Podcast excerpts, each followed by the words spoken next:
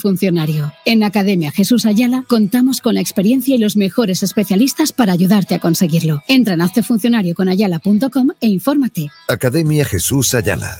El paso de opositor a funcionario. ¡Paró! ¡Golazo! ¡Toma! ¡Qué golazo de Ramón! ¡Qué golazo! ¡Gol, gol, gol! ¡Gol, gol, gol, gol, gol, gol, gol, gol, gol, gol, gol, gol! ¡Gol de Ramón! ¡Gol de Ramón! ¡Gol de Ramón! ¡Gol, gol, gol, gol, gol, gol, gol, gol, gol, gol! ¡Me quito la camiseta yo también! ¡Ramonillo! ¡Me da algo! ¡Minuto 87! ¡Viva el fútbol! ¡Qué golazo de Ramonchu!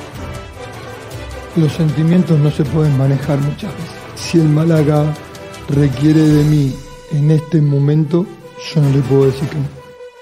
Ojo, que yo podía haber cerrado dos jugadores por, por mi ego y, quedar como un campeón y por Calle Lario tocándome las palmas, la gente. Pero el, el Málaga está ante todo. Y entonces hay que ser responsable con, con todo lo que se hace.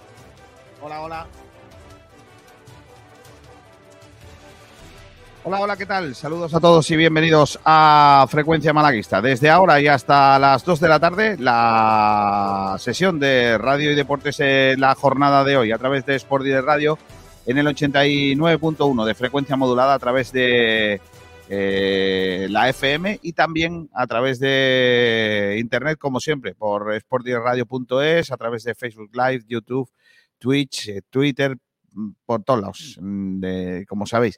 Hoy nos hemos llegado hasta el Estadio de la Rosaleda, aquí estamos en la sala de prensa del eh, el Coliseo Blanquiazul para que nos explique Loren Juarros el mercado de fichajes de este verano. Eh, hay muchos temas que, que- que nos tienen que contar, muchas preguntas que hacer y va a ser intenso ese, ese encuentro con la prensa hoy del eh, máximo responsable deportivo del eh, club malaguista. Hemos estado también esta mañana en el entreno del eh, conjunto que dirige Sergio Pellicer en el anexo. Hemos podido dialogar con algunos de los jugadores después de ese entrenamiento y bueno, contaros que el ambiente es muy bueno en el equipo después de la victoria del pasado fin de semana ante el Athletic B. Hoy anunciaremos también, y lo ha hecho público el eh, conjunto de Unicaja, José Sabatel. Hola, ¿qué tal? Buenas tardes. Muy buena, García, ¿qué tal? La renovación esperada de Alberto Díaz. Pues sí, Alberto Díaz, que renueva hasta 2028, el malagueño que reafirma una vez más el, el vínculo que tiene el equipo, esta vez contractualmente, así que a sus 29 años ya parece que, que finalizará su carrera, o al menos que la va a alargar hasta, hasta ya el, el final de la misma en el Unicaja. Hoy hay rueda de prensa de Loren Juarros. ¿Esperas alguna perlita? ¿Esperas Bueno. algo en concreto? ¿Te gustaría saber algo en concreto de lo que de lo que pase aquí? ¿Te gustaría? ¿Vienes con algún objetivo? Sí, muchas cosas. Para empezar, lo del extremo, ¿no? Lo del el tema de Franchu, de haber esperado tanto al, al jugador, de que no hubiese venido otro. Lo de Manu Molina ya lo explicó un poquito, pero yo creo que lo va a detallar hoy, el por qué viene un jugador de ese perfil a las horas que eran del mercado. Eh, también el tema de las fichas profesionales, que hacerse la musa el último día, de los últimos días. Y sobre todo, pues eh, que nos explique también si, si encuentra la plantilla, evidentemente no la encuentra descompensada, pero sí lo que piensa acerca de los comentarios que, que apuntan que está descompensada la misma. Bueno, pues eh, a ver qué nos cuenta de todo eso. Está también por aquí el gran eh, Sergio Ramírez. Hola, Sergi, ¿qué tal? Muy buenas. No te oímos. Ahora. Ahora sí, ahora sí. Eh, buenas tardes, ¿qué tal? ¿Cómo estamos? Bueno, ¿tú qué esperas de esta rueda de prensa, de esa comparecencia de Loren Juarros hoy a las doce y media? Bueno, al final que aclare lo que ha ocurrido en el mercado, ¿no? Es cierto que la gente y, y la afición esperaba quizás algo más, algunos fichajes más. Y bueno, también me gustaría preguntarle si cree que la, plantilla está 100% compensada en, en todas la- las posiciones. Así que yo creo que va a ser un, un día y una rueda de prensa bastante interesante para, bueno, para ver qué, qué opina Loren Juarro del mercado y preguntarle todo lo que ha ocurrido durante este verano, que ha sido bastante en el Málaga Club de Fútbol. Bueno, pues espero que todos estéis atentos a esta emisión que comienza justo aquí, en eh, directo desde la sala de prensa del Estadio de la Rosaleda y vamos a comenzar, como siempre, lo hacemos con las noticias del día, las noticias de esta jornada, como siempre, con los amigos de Bodegas Excelencia y el vino Los Frontones, que nos acompañan eh, cada jornada con las noticias del día.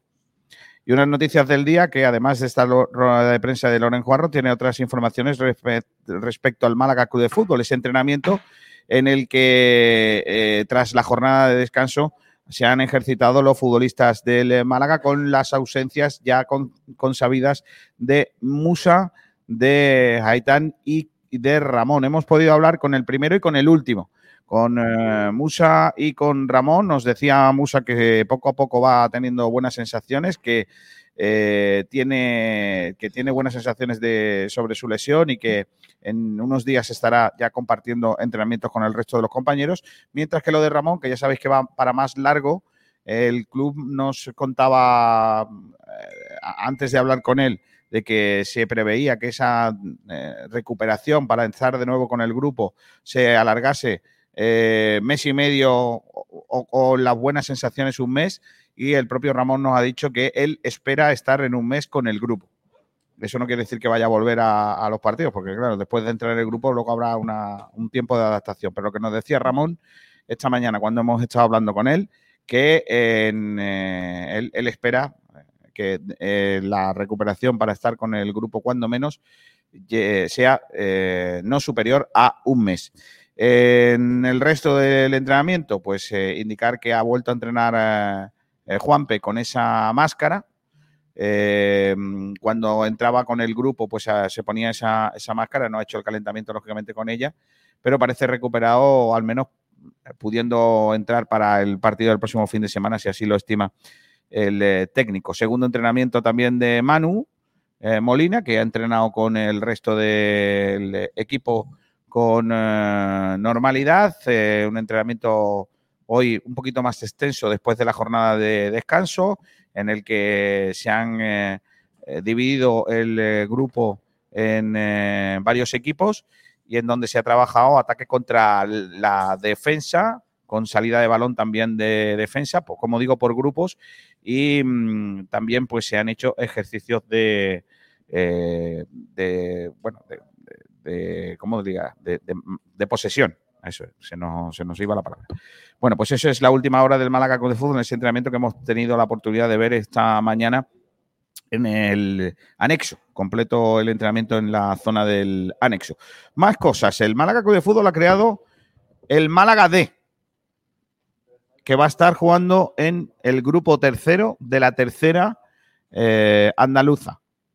Eh, la información eh, que nos ha confirmado y que publicaban nuestros compañeros de marca, que mm, ha confirmado el Málaga eh, Club de Fútbol, eh, bueno, ya tiene el Málaga el D, el C, el B y el A, como el instituto. Y de momento hemos estado viendo en la página de la federación la plantilla, de momento no tiene ningún jugador fichado. ¿vale? O sea que no puedo contar de quién se compone, aunque eh, al parecer es un proyecto para albergar jugadores que vengan a, prueba en el, eh, en el equipo.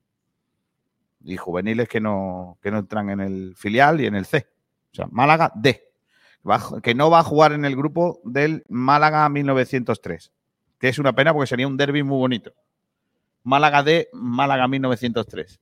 Hombre, te, te digo, te digo yo que, que si lo ponen en la federación, llenan la federación solamente para la gente que quiere ir tanto con el Málaga D como co- contra el Málaga Bueno, 1903. Eso es verdad. Con, con O sea los que- van con el Málaga D y los que van contra el otro. ¿no? correcto, correcto. No, no a favor sí. de, ¿no? No, no, no. sé, ¿con quién iría Daniel Pastor? Con el Málaga 1903. ¿Seguro? A ver. No sé, no sé. ¿no? Es Claro. muy malaguista, ¿eh? Daniel Pastor. También, que ¿eh? juega, juega mañana un partido de Sport Direct contra el Málaga, ¿tú con quién vas? Yo siempre con Esporilla. Pues entonces, ya lo tienes. Claro. Eh, Pablo Guede ya tiene equipo. Madre mía. El técnico argentino regresa a su país para Sí. entrenar a Argentinos Juniors. Una... Ojo, Argentinos Juniors, buen equipo, ¿eh? Sí, sí, y buen entrenador, ¿no? Para, Argentinos Juniors. Ojalá en la rueda de prensa Pablo Guede diciendo cuando me llama Argentinos Juniors yo Yo no puedo decir no, que no. puedo decir que no. Yo no puedo decir que no. Y también algo así como si mi abuelo tuviera ¿Ruedas? pija, Ah, no, si mi abuelo, Si mi, si abuelo, abue- mi si- abuela tuviera si pija, mi abuela tuviese pija, sería mi abuelo. sería mi abuelo. Sí, Correcto. eso no, Es- eh, esa rueda de prensa, por favor, quiero verla. Bueno, nuevo fichaje para el Málaga femenino. Se llama Daniela, juega de nueve y es la novena fichaje de.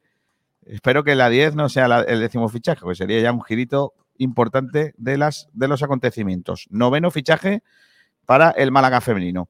Y hablando de, de cosas buenas para el Málaga, ya hay viaje para Linares. Siguiente encuentro Ojo. fuera después de Baleares. El 24 de septiembre juega el Málaga en Linarejos.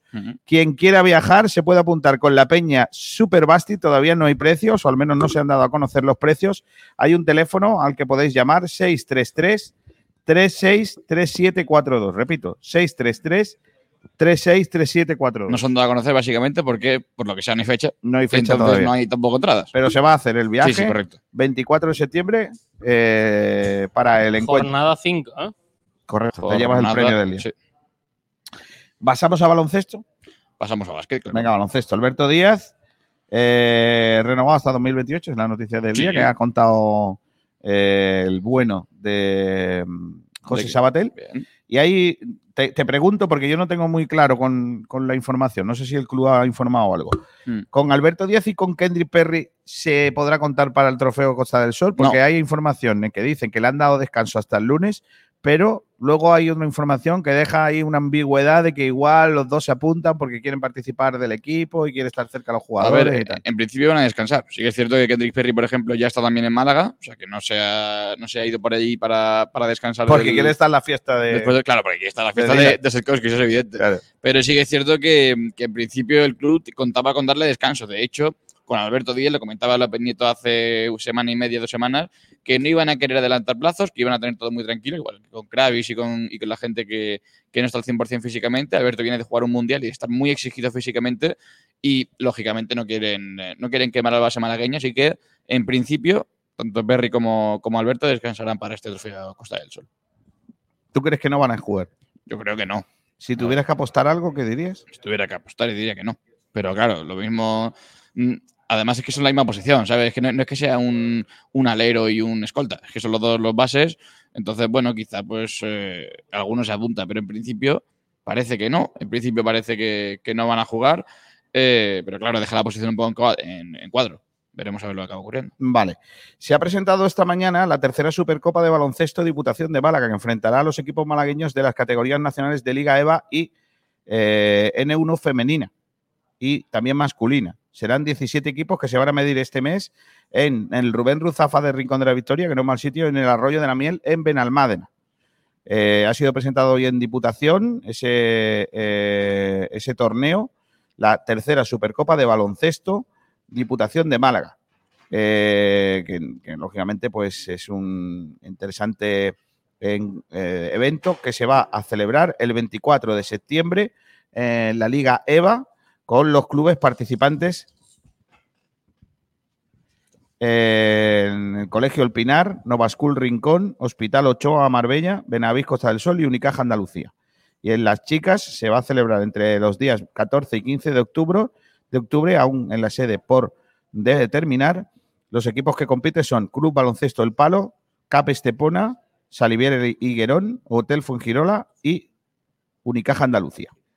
En el N1 masculino van a jugar en el Arroyo de la Miel el 22 de septiembre el Club Baloncesto Benalmádena, Club Baloncesto El Palo, Salivier Higuerón, Hotel Fuengirola, eh, Ibermoneda eh, Farmaquímica Sur, EBG Málaga, Cap Estepona, Málaga Basket y Basket for Life, Rincón de la Victoria. Todos esos equipos juegan esta Supercopa de Málaga. De, ¿Por, por, por, quién apostarías? ¿En qué, ¿En qué categoría de ellas? En la última. En la de masculina, en la de N1 masculino. Sí. Pues yo creo que va a ganar ahí. El, el Basket for Life, Rincón de la Victoria. Hombre. Pues, si tienes una gana de decirlo. Pues mira, yo creo que ahí va a estar muy reñido entre el entre palo, el palo y el Málaga Basket y el Basket for Life. Me parece muy bien. Y en chicas, yo creo que va a ganar el Cap Estepona a Unicaja Andalucía. Sonríe, ¿Crees Pablo que va Gil. a ganar Pablo Gil? Yo creo que sí. Y, pero claro, en Liga EVA va a ganar el Nova School Rincón. Aunque tengo mi corazón dividido porque me gustaría que hiciera un muy buen papel Marbella. Que tengo ¿Por ahí al gran Ray López, que, que lo aprecio un montón y está allí de entrenador. Pero bueno, tengo. Eso son paranoias mías. Eh, balonmano. El Costa del Sol juega esta tarde. A partir de las 20 horas, frente al Betic Navarro. El Betty Onac de Navarra. Eh, hay que ganar para hacer olvidar la derrota del primer partido de liga ante el Elche. Otra vez el Elche. Eh, Esta vez no, la segunda jornada de liga no jugamos con el Elche, jugamos contra el Betis malo, ¿Cómo sería el jugar Betis cinco jornadas contra el Elche? toda la semana, como el Unicaja contra, Contra Tenerife, Tenerife. igual. Sí, por cierto, me ha dicho por línea interna Durán que diga que va a ganar el Club Baloncesto en el Maena. O sea Mm. que bueno, está. Lo, lo- lo digo y ya está. Lo, no, lo dudo mucho, pero bueno. Bueno, Eh, Este, este fin de semana se celebra la Copa Diputación de Futsal, del 8 al 10, con la participación de en chicos Malacitano, Torre del Mar, Gamarra y Torremolinos, que juegan primero los eh, cuartos y en las semifinales se medirán los ganadores de esos enfrentamientos a Luma y a la Coineña. Eh, y también la representante de las chicas. Jugarán Playas de Málaga, Torre de Casabermeja, Villanueva de la Concepción y Axarquía Futsal.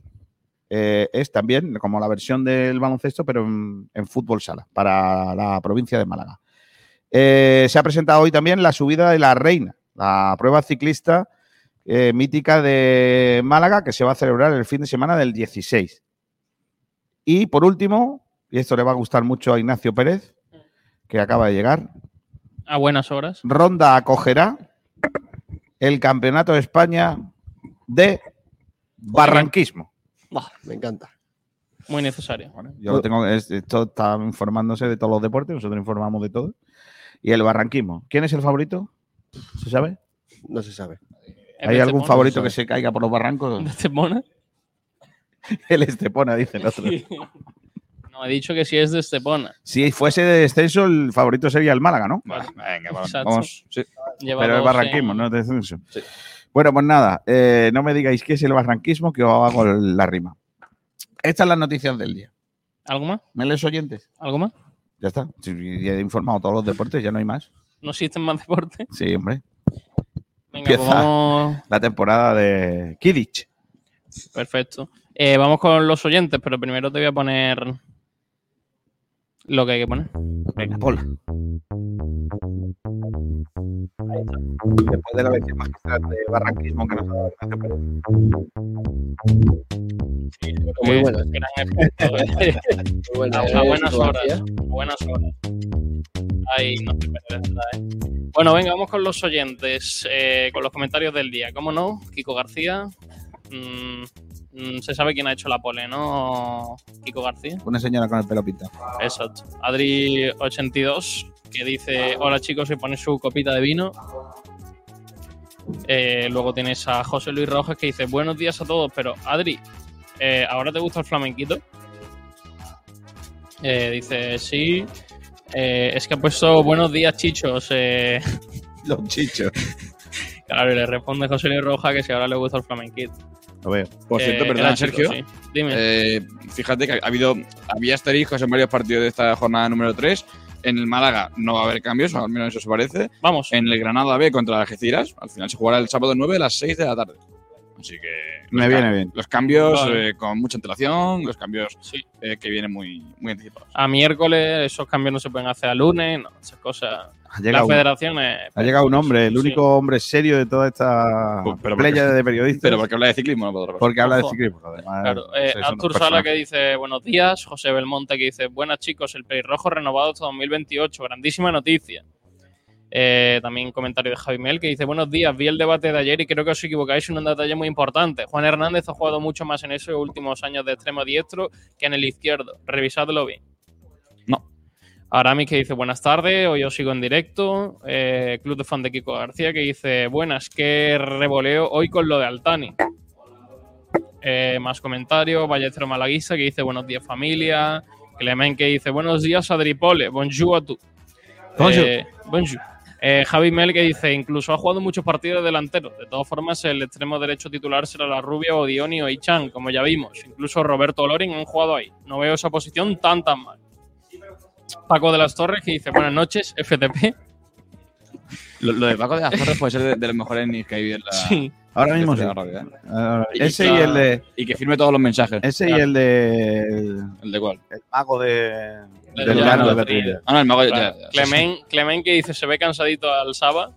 No, cansado, no, la verdad que no. Eh, Asur Sara dice, no hay dinero para el Nacional Femenino B, pero oye, para tener C y D masculino, sí. Eh, José Luis Roja que dice, ¿quién es ese que está al lado de Kiko? Ah, ostras, que es Saba, pareces otro. Ah, Sí, o sea, hombre. o sea, hoy parezco otro, ayer era el Claro. mismo. Venga, sí, lo que queráis. Eh, José Luis Roja dice, Clemen, antes el pelo le hacía el doble de almohada, ahora necesita un periodo de Sí. Antes, antes cuando llovía no, no me daba cuenta. Claro, antes me- mejor Claro. por el pelo. Y el malaguista dice, a ver, a ver qué dice él, etarra de Loren, pero bueno. Pero bueno, fiel malaguista, por favor. Eh, Javi Mel dice, si se hubiera fichado un extremo derecho, se hubiera condenado al banquillo la rubia, que por mucho que queráis, eh, por el centro no tiene sitio en esta plantilla. No sería lógico para nadie viendo su año pasado. Alex Pro que dice, hola chicos, eh, Ansu Fani que dice que cambiado está el Albeniz. El Albeni dice. Oye, que va a jugar España contra Marruecos sub-17 Perfecto. eh, en Pinatar Arena.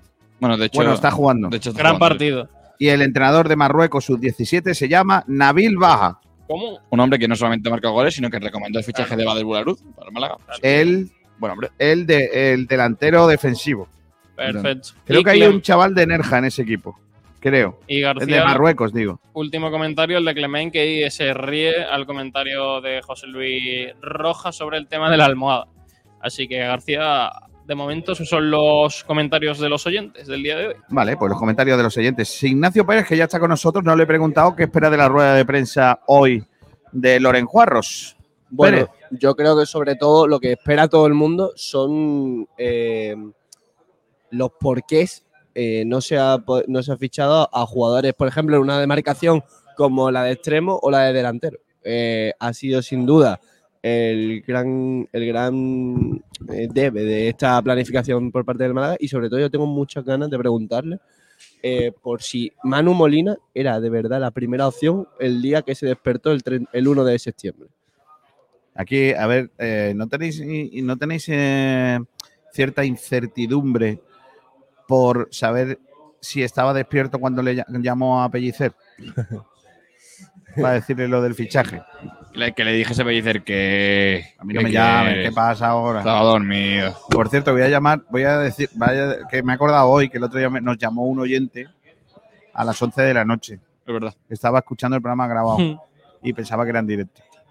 Entonces, Está muy bien, está muy bien. vale, entonces recuerdo Claro. que esto se emite a las 12 del mediodía De 12 a 2. en directo, de 12 a 2. Si lo escucháis a las 12 y media, Hombre, la verdad que Kiko García, si, si por ejemplo estás, estás en tu habitación y entra sol, llámame loco que a las 11 de la noche no es. Pero bueno, entre que otras sea. cosas. Hoy, hoy a lo mejor es más complicado y te puedes confundir, pero bueno. no, ver, cuatro, complicado, ¿eh? complicado.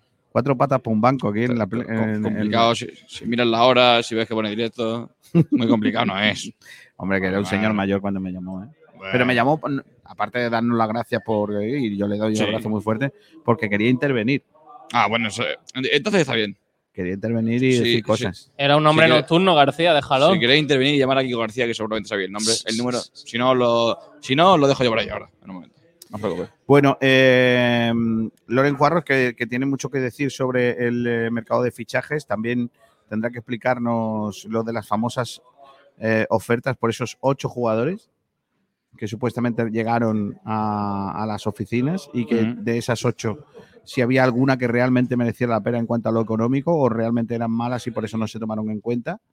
O, o directamente porque el Málaga de alguna manera pensara que no hacía falta ficharlos.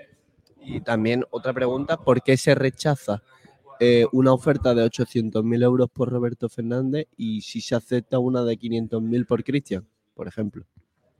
Cositas. No, primero habrá que saber si es cierto de la oferta por 800.000 euros. Yo, creo- yo creo que sí. Se supone, se yo, yo supone creo que es muy simple, se, ¿no? Cristian, Cristian quería salir, Roberto no. Está. se comenta que el jugador no quería salir. ¿eh? Por eso, que Roberto se quería quedar. Entonces, Eso también hay que preguntarlo. Si Ah. el club se niega, Y, o y a si ver, el y a ver de dónde viene la oferta. A, a- a ver de dónde viene la oferta, porque no es lo mismo que te llegue un Ibar a que te llegue un Aris Limasol, ¿no, Sergio? pues sí. No, pero fue un. Al parecer. La, era la una- idea era traer a Campuzano. Buen cambio. ¿eh? Sí, sí, sí, sí. Madre mía. Menos mal. Vaya, vaya bala esquivamos, ¿no? Como se suele decir. Pues sí. Bueno, pues todo eso lo habrá que preguntar ahora cuando llegue Loren Cuarros a esta sala de, de prensa. Más cosas. Hoy sobre el entrenamiento, que, que hemos visto muy buen ambiente en el equipo después de la victoria de- del otro día.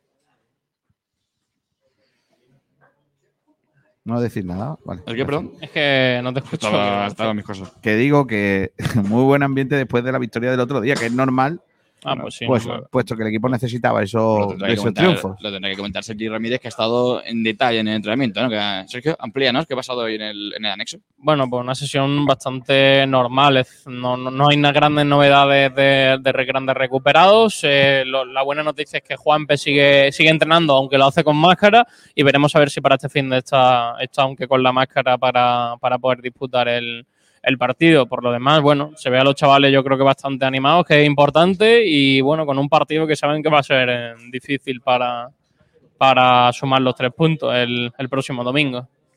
Por cierto, he preguntado por si acaso si solo se iba a sentar Loren o si le iba a acompañar Quique y parece que solo se va a sentar Loren.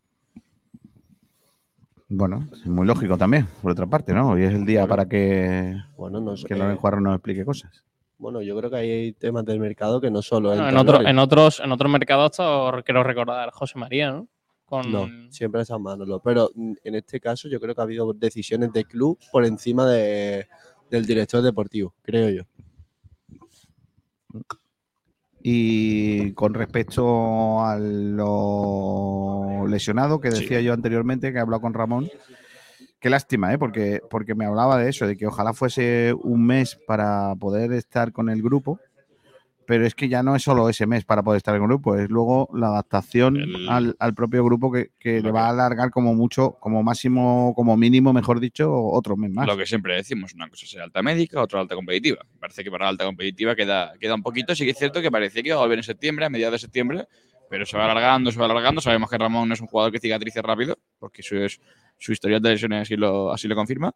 Así que ojalá que le quede ya poco al, al de Órgiva. Y por cierto, Antoñito Cordero Sí. eh, absolutamente eh, incluido dentro del primer equipo. Tiene buena pinta. El otro día no lo hizo mal, tampoco tuvo mucho Pasa tiempo. que pero hoy sí que ha estado que- jugando pegado a la banda derecha. Sí. Pero ¿cómo va a ser eso? Si a mí me dijeron que Pellicer dijo que había Ah. extremos derecha. ¿Qué hace Antoñito Cordero ahí? A ver, pero eh, él juega mucho más de delantero. De hecho, Yo Eh, te estoy ha sido diciendo lo que hemos podido No, no, ver sí, hoy sí, en el entrenamiento. Pegadísimo a la banda hoy. pero el otro día, el otro día también jugó en esa posición cuando entró desde, desde el banquillo, jugó de extremo. De hecho, no sé si os fijáis, el gol del Málaga llega de una acción en la que el balón se iba, iba a salir de banda. Antonio Cordero llega a, a esa pelota y, sa- y la logra meter en el campo y se produce la contra en la que acaba en el córner y el córner acaba en el gol. La verdad que tampoco Muchas tuvo, veces los pequeños detalles de los que habla Pellicer, pues ahí tienes uno de ellos. tampoco tu- tuvo tiempo para mucho, Correcto. Ignacio. Sí, pero, pero no perdió un balón, tuvo No. una, una toma de decisiones, parece que. Al final, cuando sales cinco minutos y es tu debut, lo que tienes que hacer es no fallar, simplemente. Ya, sí, la verdad. La verdad que sí. Bueno, sea como fuere el eh, encuentro de, de hoy, que, o el entrenamiento de hoy, mejor dicho, que ha visto, mira, el otro día vinimos y vimos solo la fase defensiva, hemos visto al Málaga haciendo fase ofensiva también, para que no digáis que solo trabaja No lo quejéis, ¿eh? Sí, sí, no, si lo, ofensivo trabajará, te digo yo que no. La verdad que también a destacar Pellicer súper intenso con, con el equipo y dando muchísimas indicaciones. ¿eh? Sí, eso es un entrenador que da intensidad, que está siempre metido con los jugadores, que, Sí, que que falla, final- eh, no, por, no por desacierto, sino por actitud, le, le echan puteos y que es. Y eso se transmite a los futbolistas. ¿eh? Estaban, eh, la verdad que muy, muy intenso en el entrenamiento. Equipos. Sí, sí. Uy, madre mía. Eso será broma, ¿no? No, es verdad. Que de hecho, eh, bueno, para, claro, para que, por lo que sea, no estoy viendo mi pantalla, que, Claro, soy- que, eh, que es lo normal. que Que lo- lo que todo el mundo está 100% de haciendo. oyentes. Perdón, Eh, Sergio, Sergio Ramos va a ser presentado hoy en Sevilla a puertas abiertas. pero Las últimas dos presentaciones a puertas abiertas de Sevilla fueron Isco, que no salió muy bien, Ojo. y Fernando Llorente, que tampoco fue muy bien. eh, pero, pero muy guapo. Por cierto, chicos, mañana 10 de la mañana, Sí, Presentación de Alberto Díaz Bueno, en el. Palacio de los Deportes Martín Carpena. Hombre, presentación, presentación. Presentación de la renovación. Por, por- por lo, Lo que, que sea, pone. Alberto lleva más en el club que tú en la vida. Este pero- señor, ¿quién es, no? ¿Se Sí. imagina que llega allí con Aquí pone presentación de la renovación. este Me gusta mucho un acto de una bien. presentación de una renovación. ¿A qué hora es eso? A las 10 A de la 10 de la mañana en la sala de prensa del Carpena. No, viene fantástico, porque luego vamos a tener Hombre, programas claro. guapos. Sí. Unicaja, Unicaja teniendo detalles con, con los horarios. Nos viene fantástico a los que no mandan a madrugar a- al becario. Claro. Ya. Buah, Oh, vaya palito. cosa más bonita ahí. La camiseta de Zaragoza. Es que si dices, Sí, si dices es que el el y es muy no bueno. lo ve por lo que sea. Es muy que- bonita. O sea, si, si, ya de, si ya de por sí, para los oyentes de Pero lo guapo es el programa tuit. jodido. El tema no está eso. El tema Es no que son las ha, ha pedido eh, una camiseta, de- la, la rayada del Zaragoza y la blanca. Y, Y- mira la blanca que le han Y traído. mira qué blancas son. Es la azul de Osasuna. Está que son buena esa. ¿eh? Alguien Sí. se ha equivocado, ¿eh? Sí, alguien, alguien de origen asiático se equivocó. No, lo, lo digo porque la pone aquí, eh, no por nada. O sea, Ah, vale, está bien. sí, sí. Bueno, em, ¿cuánto queda? Bueno, ya son las doce y media, ¿eh? Está a punto de Con llegar Sí, Loren Cuarros. nunca antes de las 12. Claro. Entonces lo mismo es a las Entonces nunca llegas tarde, así. 12. Lo mismo empezamos a las 2. Cuando yo quede con Kiko García le voy a Y decir nunca antes ah, de las 9 de la mañana. de lo que tenemos que hacer una porra es de sí. ¿Cuánto, ¿Cuánto va a durar la rueda de prensa? Venga, Venga, yo digo, eh, una hora y cuarto. No, yo digo 45 minutos. yo creo que Hora y cuarto. menos de una hora. Menos ¿Menos de una hora qué? que es literalmente lo que yo he dicho, 45 minutos, ¿no? No, Di algo menos- distinto, menos de una hora. porque 45 no. minutos. Yo iba a decir 40. Venga, por darle la. venga, va a ser eh, de 35 minutos. No, eso es muy poco. No quiere trabajar, Ignacio. ¿eh? Yo digo 50. Mira, Quique Pérez. Ahí llega ahí Quique Pérez. ¿Quién dijo que no? Hab- Habría que ir volteando cámaras y, y ese tema no, Sergi. Bueno, espérate, no ha llegado todavía nadie. Bueno, pero ahí Hombre, a- acabas de llamar al director general del Málaga, nadie. ¿eh? o sea, a ver. lo veo también, ¿eh? si- si bueno, venga, va, va el operador de cámara. Venga, va, Sergi. Correcto, ya- Sergio. Venga, algo. ¿Trabajas mejor con este operador de cámara o con los de FTV? Bueno, yo creo que mucho mejor este operador de cámara porque los, los de FTV se comen los Mira, cambios. mira cómo gira, mira cómo gira. Boh. ¿Sabes? Los cambios de FTV, Sí. por lo que sea, no. Lo que sea, no, entre, entre Kevin y Juan Hernández no. Chicos, ¿sigue jugando Kevin en la banda o todavía no? Sí, lo he visto hoy y estaba diciendo, no sé si es Kevin o Juan Hernández. Tenía mis dudas. Hubiera estado guapo que te hubiese dicho Kevin, mira tú. Que, ¿Estás ya contento, Oye. Saba? ¿Te imaginas que Juan Hernández hubiera dicho que yo? Escúchame, que soy yo, ¿eh? Hola, hola, soy Juan. No, no, no. Kevin. No, he saludado, pero no, Bueno, no vamos había a- intercambio de por ahí, pareceres. Bueno, pues a punto de empezar esta rueda de prensa de valoración del mercado de fichajes del Málaga Club de Fútbol. Ignacio Pérez, ¿cuántos jugadores ha fichado el Málaga en este mercado de. de- ¿cuántos, no te he escuchado. ¿Cuántos jugadores ha fichado el Málaga? 11. 11 futbolistas. 11 futbolistas. eh, empezó muy, muy fuerte el mercado. De hecho, creo que fue de los primeros equipos en firmar. Creo que en las primeras dos semanas de mercado ya tenía el Málaga seis fichajes cerrados. Y a raíz de Lucas Angali, el mercado del Málaga fue. Bueno, pues pausa, como vinimos diciendo aquí en, en Direct Radio, dijimos que querían ver a lo- el nivel de los canteranos. De hecho, empezaron muchos y no se han quedado tantos como algunos esperaban. Eh, también hay que añadir como, como operación la de Musa que se hizo al final, de que sea futbolista del primer equipo a todos los efectos. Pero bueno, eh, para mí un mercado extraño porque mm, creo que todos tenemos la sensación de que el Málaga ha firmado poco cuando ha hecho 11 fichajes. Pero bueno, eh, esperemos. Yo de verdad tengo muchas ganas hoy de escuchar a Loren Juarro porque tiene que dar muchas explicaciones sobre muchos temas, sobre todo eh, la extrañez de ese último día en el que el Málaga buscaba un delantero o un extremo derecho.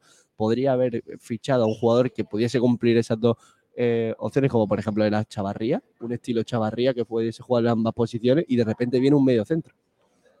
Que no es malo, por supuesto. Manu Molina es un buen fichaje y por supuesto yo creo que mejora lo que había, pero yo creo que no era lo que todos deseábamos, ni lo que eh, necesitaba este equipo. Sí, por supuesto. Yo creo que ahí estamos todos de acuerdo que no era Manu eh, Molina lo que esperábamos, No. pero una vez que se firmó parece un buen fichaje. Claro, yo creo que mejora a lo que hay. Hombre, eso está clarísimo, pero llega para la posición menos necesaria de la plantilla. Bueno, eh, dice muchas veces Pellicer que los centrales, él cree que la posición ahí están bien, que no hay problema. No os falta un nombre. No, porque bueno, el, tienes a Málaga, Musa. el Málaga está jugando con cuatro centrales. Bueno, y parece tiene que eso arranca. Bueno, espérate, a ver. Bueno, aparece ya por ahí Loren. Bueno, aparece ya Loren Juarros. Ahí está, chaqueta azul, camisa blanca, outfit habitual Mm. eh, para esta rueda de prensa en directo en Sport Direct Radio, también eh, a través de nuestras redes para analizar lo que viene, lo que viene siendo.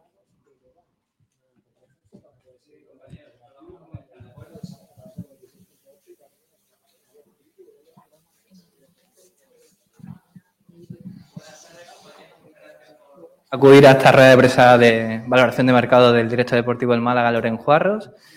Os rogamos, por favor, que solicitéis turno de preguntas y ya nuestra compañera nos hará llegar el micrófono cuando queráis.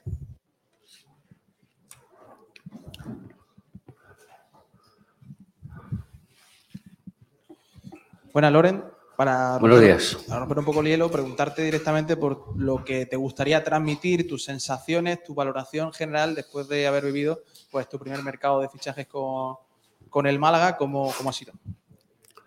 Pues bueno, más allá de lo que es el puro mercado, los jugadores que, que hemos incorporado, que es importante, primero hacer un análisis general de un poco de la planificación, de lo que ha sido la planificación de la plantilla para esta temporada, ¿no? Y en ese sentido hacer eh, relevancia en cuanto al perfil de la plantilla que se ha compuesto, en, el cual tenemos pues eh, 10 jugadores eh, sub-23, 11 jugadores formados en, Málaga y luego el resto de jugadores, 11 incorporaciones que se han hecho este año y tres, tres, cuatro jugadores que, se han mantenido de, la temporada anterior. ¿no? Eh, en eso estamos satisfechos. Creo que hemos cumplido el plan que teníamos establecido de, ge- de generar un equipo de fútbol con un modelo diferente, en el cual la presencia de jugadores jóvenes y formados en Málaga pensamos que es el presente y el futuro del club. Y, por, lo- en ese sentido, eh, por lo menos en esos parámetros, pues hemos sido capaces de, en, esta, en estos dos primeros meses y en esta primera temporada, cumplir uno de los, de los objetivos, ¿no? intentar consolidar un grupo de jugadores jóvenes formados en Málaga con sentido de identidad, sentido de pertenencia y que sin duda alguna les queda mucho por crecer, pero que, eh, que la intención es que crezcan dando rendimiento, al, al Málaga. ¿no? Con respecto a los que han llegado, han llegado 11 jugadores de fuera. Eh, yo estoy satisfecho y creo que estamos satisfechos en el club. Aquí está el director general, administrador. ¿eh? Hemos cumplido los parámetros que nos habíamos establecido, más o menos, porque luego las dos situaciones que generaron la salida de Alex Calvo y de Cristian, que en un principio eh, los primeros parámetros que teníamos pues eran de que, de que estuviesen aquí con nosotros, las circunstancias han, han dicho que no, y eso, pues bueno, eh, quizá pues, alterado en uno o dos jugadores que, hemos incorporado de fuera, más allá de, que, de la confianza que, tenemos también en jugadores de, de casa que puedan ir aportando en esas posiciones. ¿no? Eh, yo creo que, no sé si al 80, al 85% de lo que teníamos planificado en cuanto a las incorporaciones se ha cumplido. Yo creo que es un porcentaje muy alto. Eh, tuvimos una- unas acciones rápidas con cinco o seis jugadores, los seis que primero llegaron, que eran puestos que te- entendíamos que eran determinantes para dar competencia y capacidad, a, calidad al equipo. Y luego, luego la llegada de, los siguientes pues ha sido un poco más escalonada y en función un poco de, cómo iban las gestiones eh, con, con esos jugadores y también lo que hemos comentado, eh, las situaciones de, que se dieron con Alex Calvo y con, y con Cristian, pues también hicieron que, tuviésemos que modificar en algún sentido eh, el número en, alguna posición de, la llegada de esos jugadores, ¿no? de jugadores de fuera.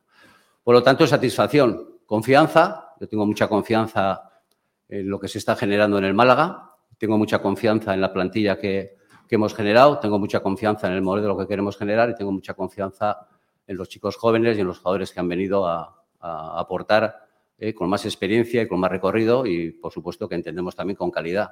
El tiempo nos quitará y nos dará razones, ¿eh? pero eso es lo que, lo que estamos pensando ahora dentro de lo que es el club y dentro de lo que es la estructura deportiva.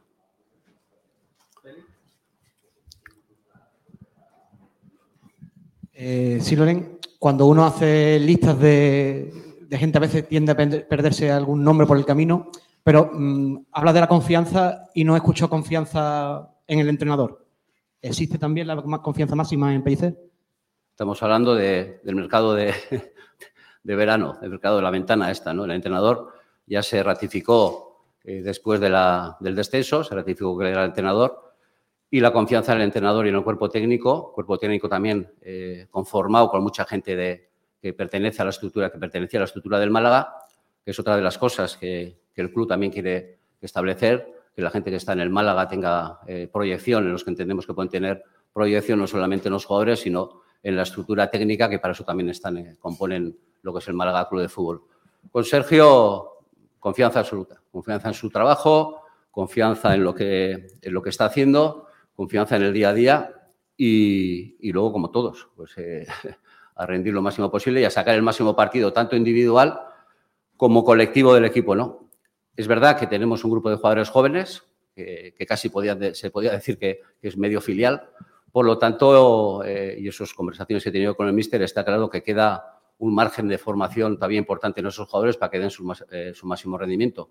Con los jugadores que han llegado de fuera, encontrar el punto, el punto óptimo de rendimiento para que entre todos hagamos un equipo, hagamos un equipo de verdad, que es lo más importante. ¿eh? Yo confío en mi experiencia, tanto como jugador como, como responsable también en, otros sitios. Eh, es más importante que los nombres conformar un equipo cohesionado, un equipo con un perfil definido, con un estilo de juego definido y con un perfil de jugadores definido. ¿no? Y yo creo que eso, eso lo sabe Sergio, está absolutamente comprometido y sabe, eh, responsabilizado también, tiene una gran responsabilidad, como todos los que estamos aquí, pero él una responsabilidad más directa porque cada semana tiene que hacer una alineación, cada semana tiene que, eh, que ganar un partido y cada semana tiene que hacer que los jugadores crezcan. ¿no? Bueno, eh, Loren, aquí. Eh, sí, no, eh, siguiendo con, la, con el tema de Pe- Pellicer, tú has dicho que estás muy satisfecho, con mucha ilusión de la plantilla. No sé si escuchaste, imagino que sí, que habrás escuchado su rueda de prensa del viernes, en la que abiertamente deja clara muchas dudas sobre pre- precisamente eso. Dice que la defensa sí es competitiva, como dando a entender que, bueno, claramente a entender que igual otras líneas no lo son, que el dinero tiene que estar en el campo y a última hora llegó un fichaje que no eran las posiciones en las que se estaban buscando. En fin, eh, quedó clara, eh, patente su, no sé, su discrepancia con respecto a lo que tú estás diciendo ahora. No sé qué- cómo lo tienes que valorar o cómo lo, qué opinas tú de eso. Eh, los entrenadores, mi experiencia me dice que, no están conformes nunca o casi nunca o pocas veces. ¿no? Otra cosa es que se sienten identificados con lo que se está haciendo y yo creo no tengo ninguna duda de que Sergio se siente identificado con lo que, con lo que se está construyendo. ¿eh? Mis conversaciones con Sergio son habituales, continuas, ¿eh? incluso con el club. Eh, se le ha trasladado eh, en cada momento las situaciones que había, los parámetros económicos en los que nos podíamos mover, la idea que, que teníamos. ¿eh? Y, y siempre hemos llegado a, unos ententes eh, claros. Es decir, que eh, por supuesto que tiene que haber en un club para que crezca, en cualquier sociedad, en cualquier empresa, tiene que haber diferentes puntos de vista, exigencia para todos. Yo sé que él eh, nos ha exigido, nosotros también le estamos exigiendo y le vamos a exigir más, ¿eh? pero dentro de de una, de una concordia y de un entendimiento absoluto. ¿eh? Eh, tiene que dar muchas ruedas de prensa, a veces propiciáis vosotros también un poco el llevarle a- al terreno donde, donde le queréis llevar. ¿eh? Eso también eh, no es nuevo, ¿eh? ni aquí ni en ningún sitio donde hay competición y un equipo de fútbol, pero ya te digo que la sintonía entre club, entrenador, cuerpo técnico y primer equipo es absoluta.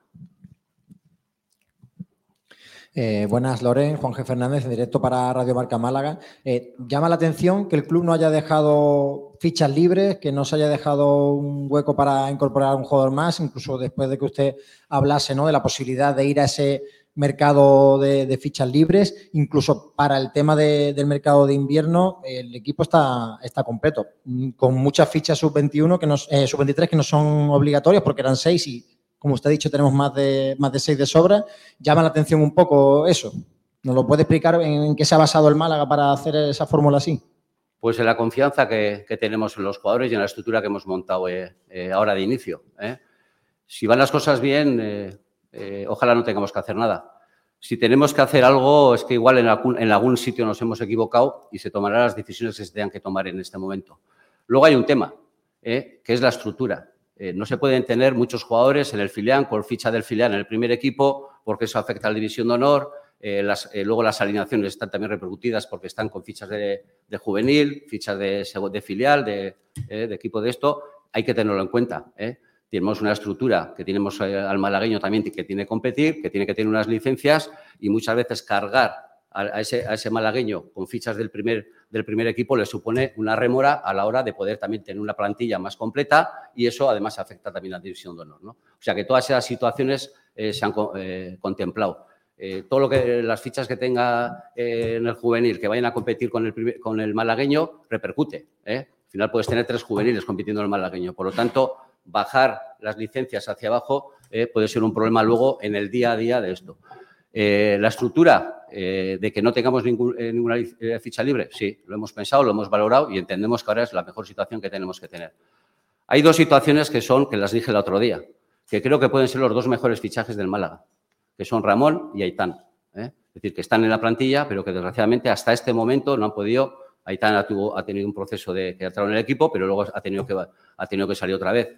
Que dentro de un proceso de salir de, de una lesión de cruzado puede ser habitual que tenga ciertas molestias. Pero vuelvo a decir, tanto Ramón como Aitán, que no hemos podido disponer de ellos, creo que pueden ser los dos mejores fichajes, que no sé si en octubre, en noviembre o en diciembre, cuanto antes mejor, pero pueden ser los dos mejores fichajes que haga el, el Málaga a partir de ahora.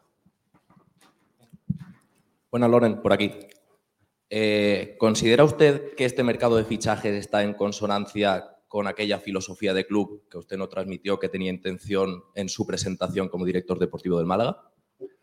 Hombre, eh, tener 10 jugadores sub-23 y 11 jugadores formados en una plantilla de 22, para los dos primeros meses de un modelo, no creo que está mal. ¿eh? No creo que está mal. Que lo podemos, eh, que tengamos que o queramos llegar a algo más, bueno, vamos a ver lo que somos capaces de generar en la, en la academia.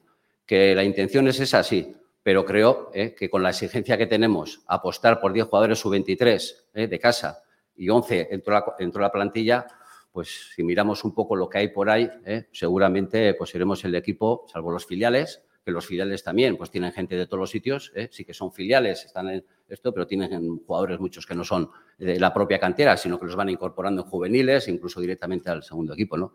Yo creo que para arrancar, eh, yo creo que eh, es una cifra importante en lo que yo creo y en lo que yo he conocido de tener un primer equipo que estando en primera red no deja de ser un primer equipo con la exigencia que tiene y tener este perfil de plantilla.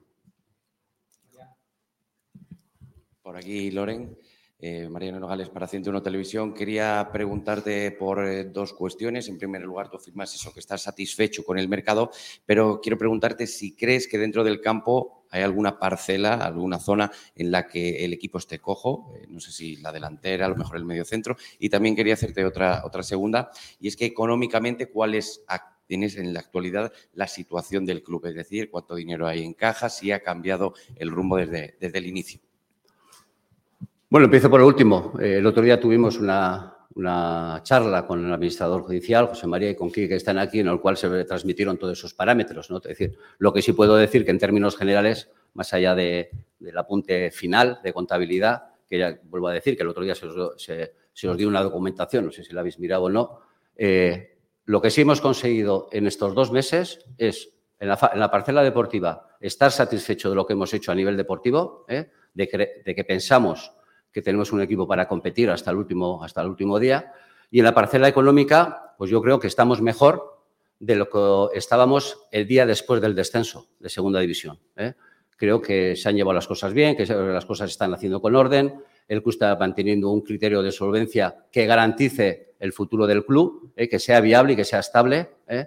Y en ese sentido, la verdad es que ahora mismo el club está en una, en una situación de estabilidad y de tranquilidad, no solamente para este año, sino que independiente de lo que pase, ¿eh? de llevar este modelo mucho más adelante.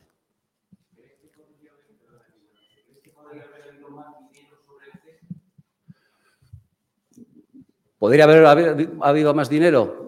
Tampoco hemos considerado que lo que nos importaba era tanto el dinero, sino el perfil de los jugadores que queríamos. Y hemos encontrado, y creo que hemos tenido suerte, en traer a los jugadores que estaba en la planificación, que eran interesantes. Es decir, yo no creo que porque se, gaste más dinero se hace mejor plantilla, pero no ha sido determinante el hecho, no se ha caído ningún jugador que por dinero haya dicho que no venía. Entre otras cosas, porque uno de los criterios que hemos tenido para incorporar jugadores al primer equipo al Málaga era la voluntad del jugador. ¿eh? Porque la primera red tiene unas connotaciones especiales. Cuando vas a mirar jugadores de niveles superiores, eh, su nivel de compromiso tiene que ser alto. Saben que vienen a un sitio con mucha exigencia, pero que Málaga es una ciudad que se vive muy bien, ¿eh? Pero que vienen a jugar al fútbol. ¿no? Entonces, la percepción de, de los representantes y de los propios jugadores de cuál es la voluntad real que tiene de venir al Málaga, pues en muchos casos hemos considerado que lo económico no es lo, lo relevante. ¿eh? Es decir, tiene que, se tiene que ver un compromiso. Ya sabemos que al final todo se plasma en un contrato y unas cantidades, pero eh, la percepción de que el jugador quiere venir de, de verdad a competir al Málaga también ha sido importante. ¿no?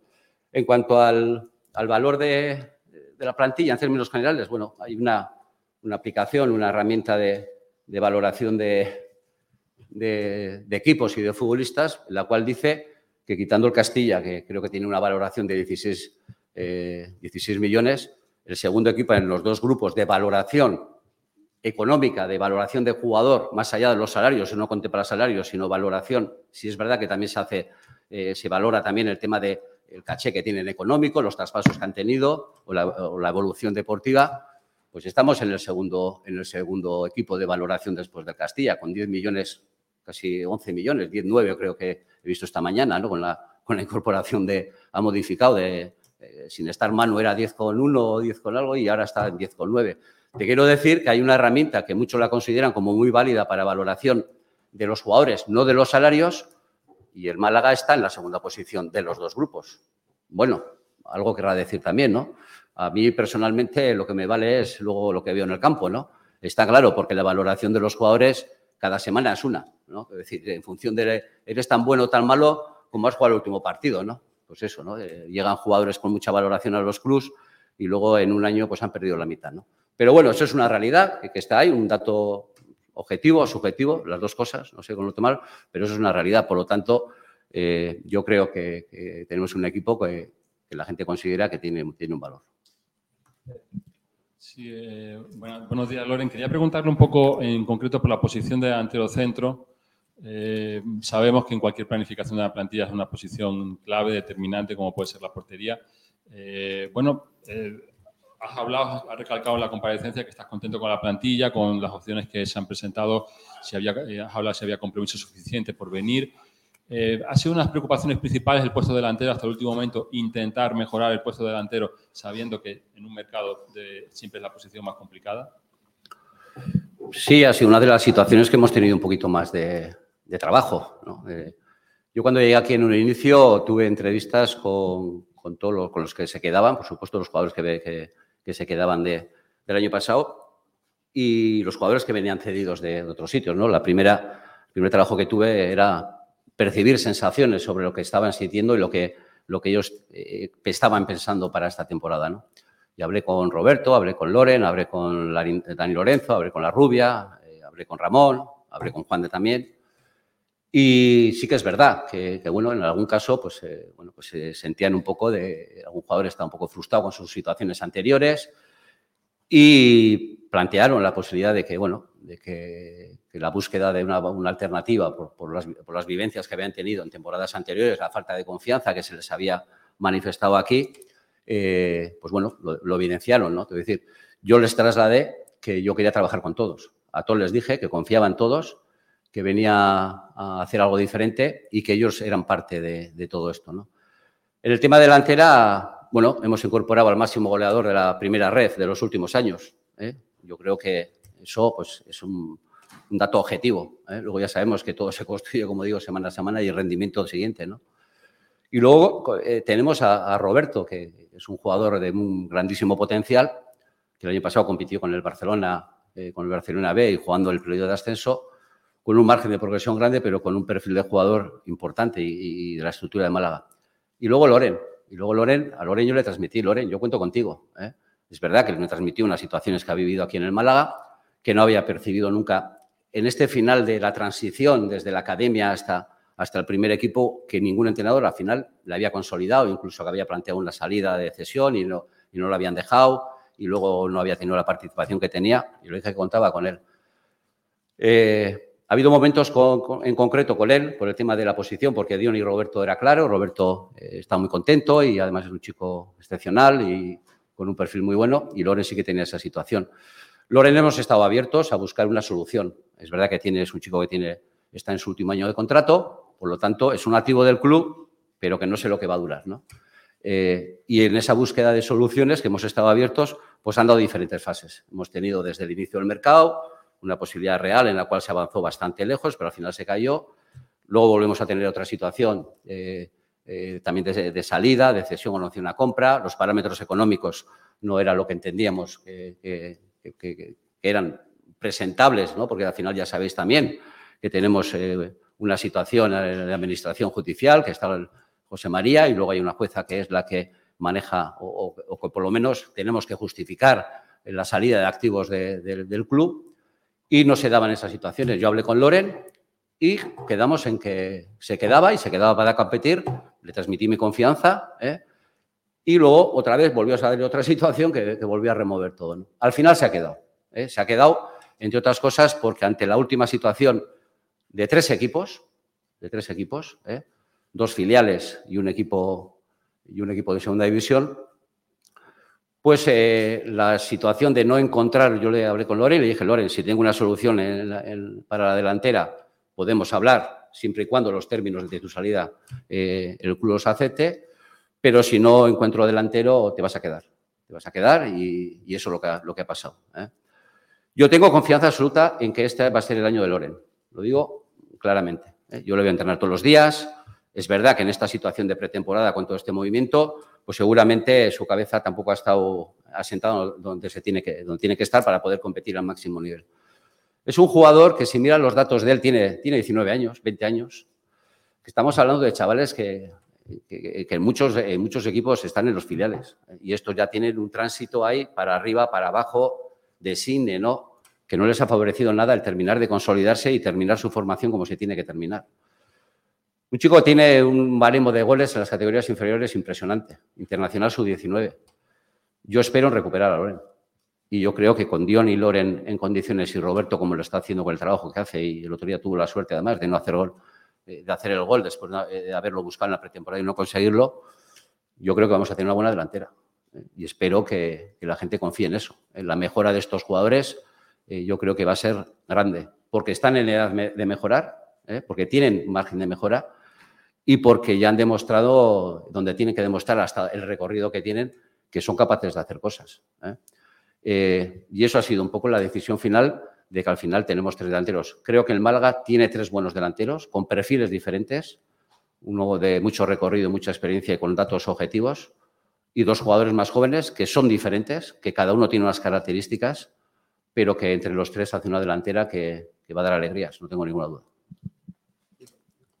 Hola Loren, buenas tardes. Soy Kiko García de Sport Radio en directo.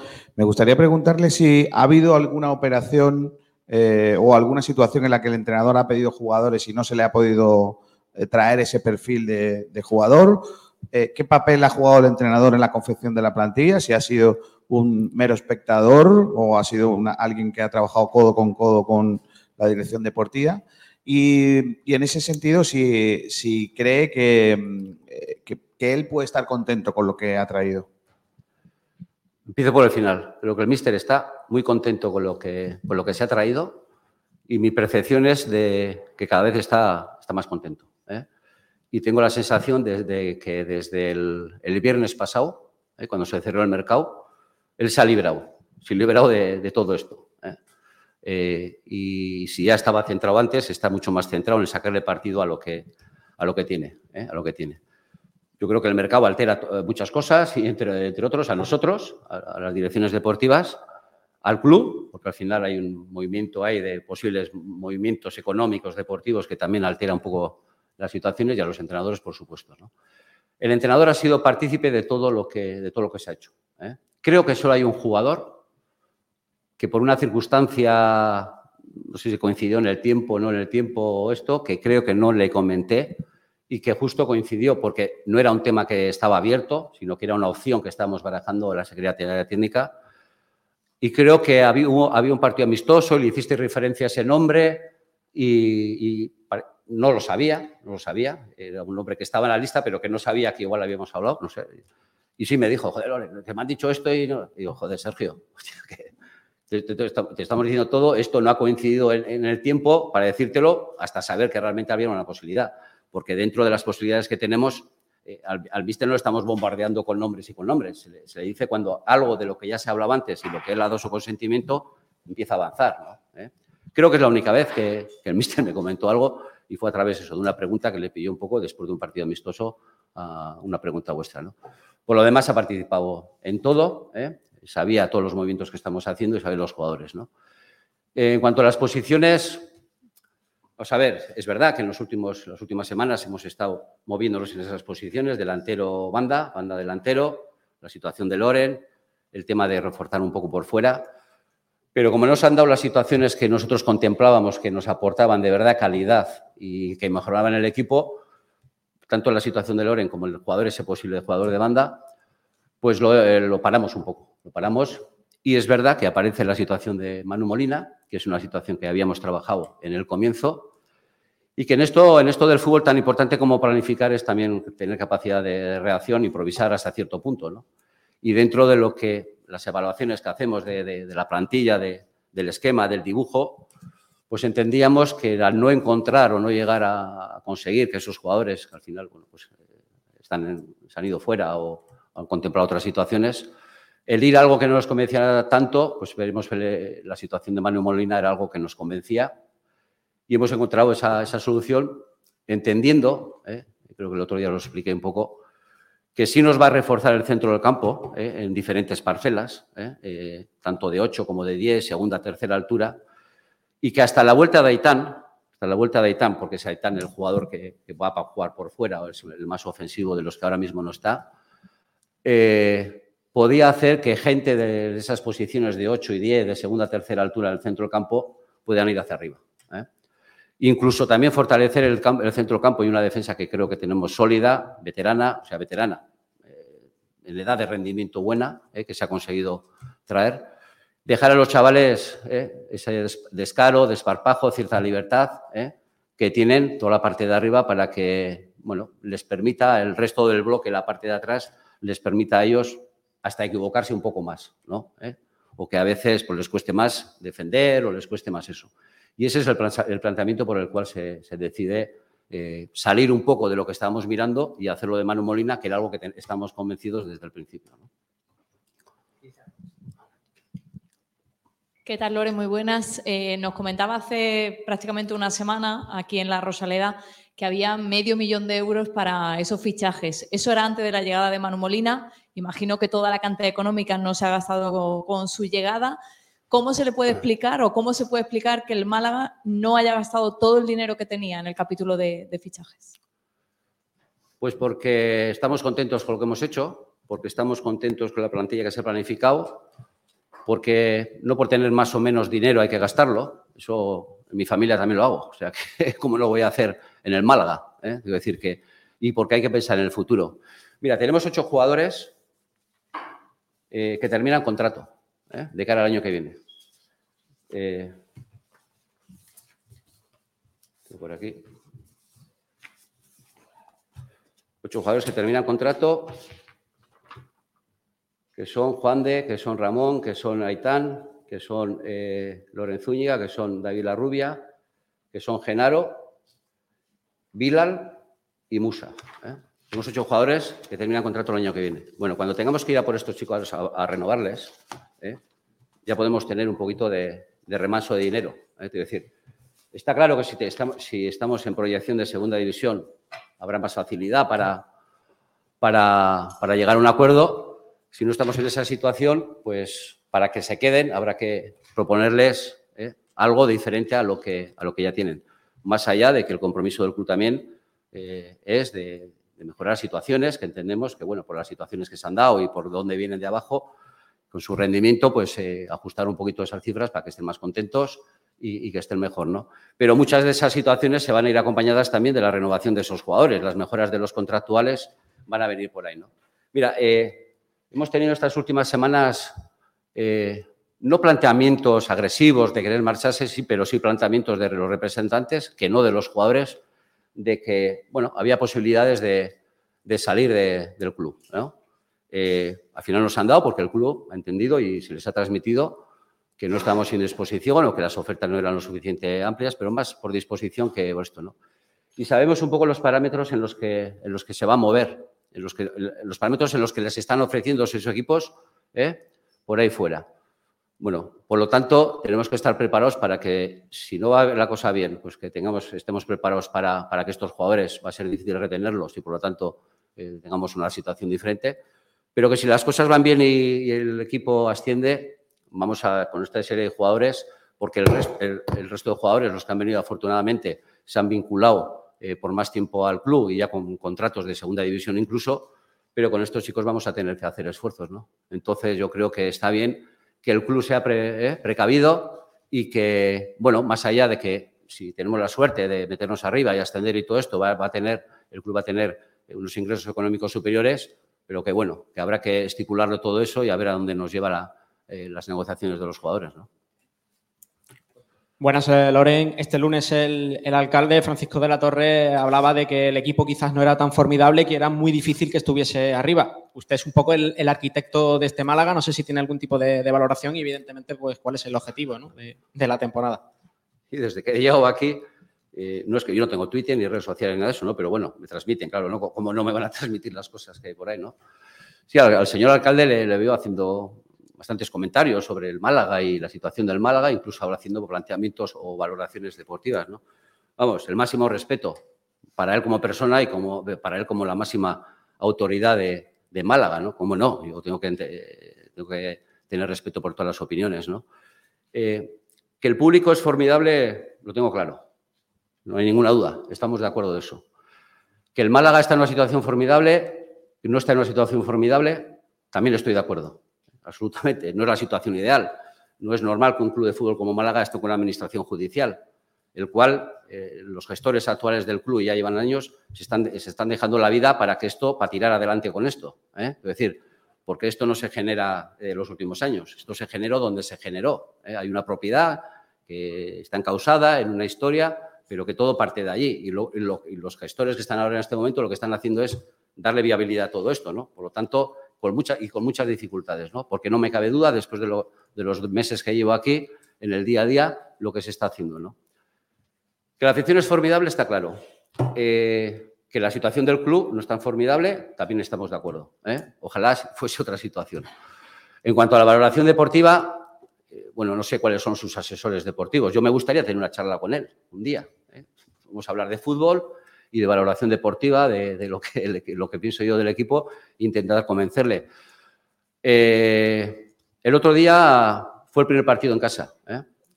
Tuvimos la suerte y el acierto y el buscar el gol hasta el último minuto, ¿eh? que es lo que el equipo tiene que hacer. Si hacemos eso todos los días, eh, no tengo ninguna duda de, que vamos a ganar muchísimos partidos compitiendo hasta el final. ¿no? Yo vi una cosa, ¿eh? Una comunión tremenda del cuerpo técnico, los jugadores y la afición. Quiero decir, la celebración del gol creo que representa algo más que el mero hecho de ganar un partido. Creo. Yo que he vivido muchas cosas por ahí, creo que eso es algo que tenemos que alimentar y que tenemos que darle de comer.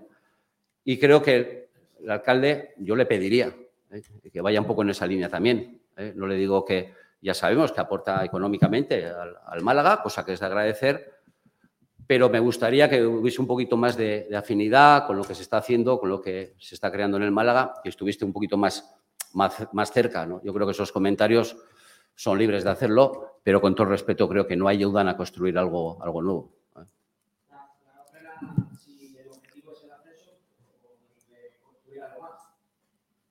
El objetivo es eh, competir cada día mejor.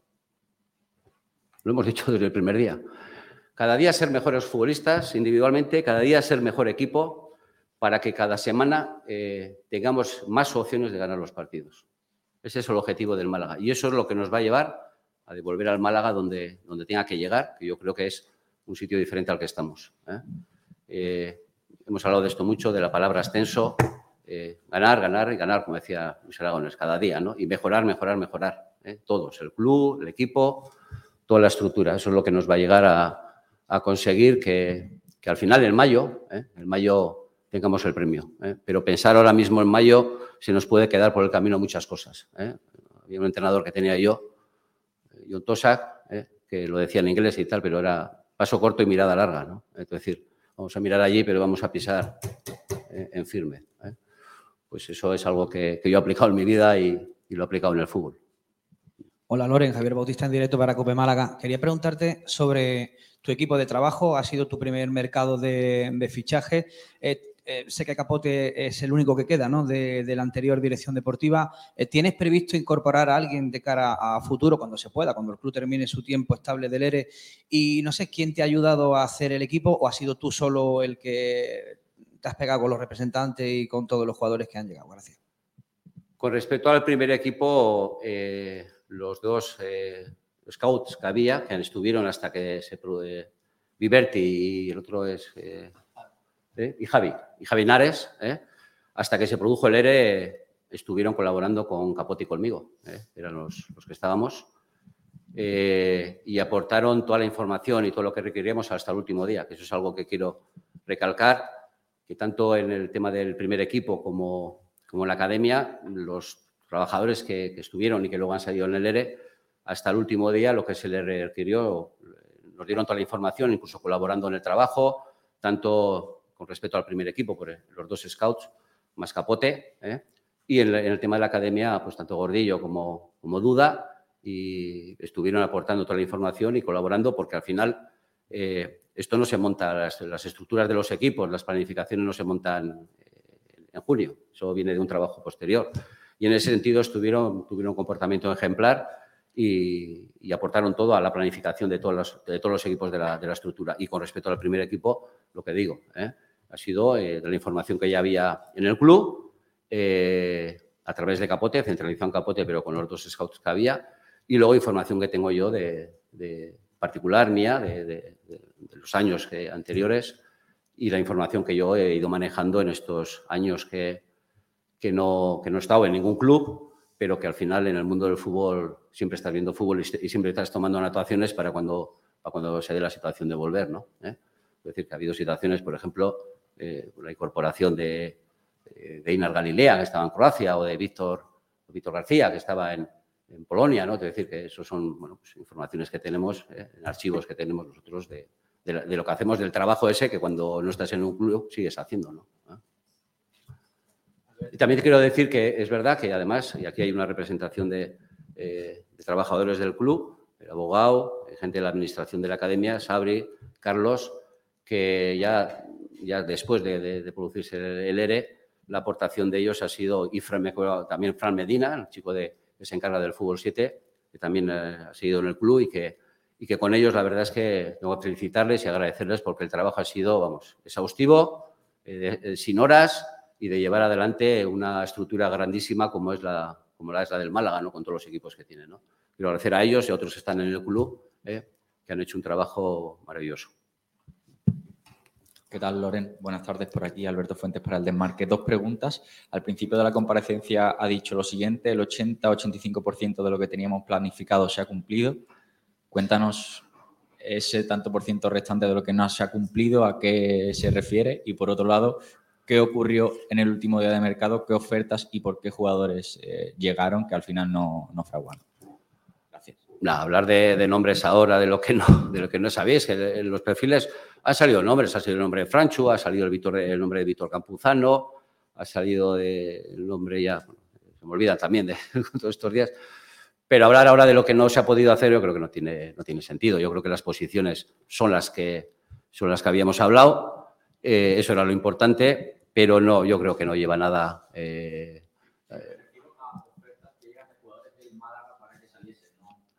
Ah, sobre de qué jugadores, de qué jugadores, perdón, de qué jugadores han tenido ofertas o posibilidades de salir. Tampoco creo que, vaya, vaya más, ¿no? Tengo que decir que, eh, que, si quieres confiar en mí o hablas, conocéis a los representantes, pues hablo con ellos. Es decir, ha habido, ha, ha, habido bastantes jugadores que han tenido posibilidades, que han tenido, que nos ha llegado eh, eh, las posibilidades de, de que, bueno, de que tenían opciones, que tenían opciones de salir.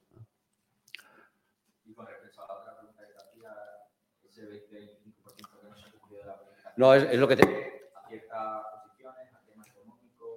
Lo que te decía, que al, al, final hablar de nombres y tal ha sido eh, por situaciones de jugadores que han salido al extranjero eh, o que han encontrado eh, equipos en superior de categoría. ¿no? Pues ha habido que, jugadores que se, han, que se han instalado en segunda división y ha habido jugadores que han, que han encontrado situaciones deportivas o económicas de mayor nivel en el extranjero. ¿no?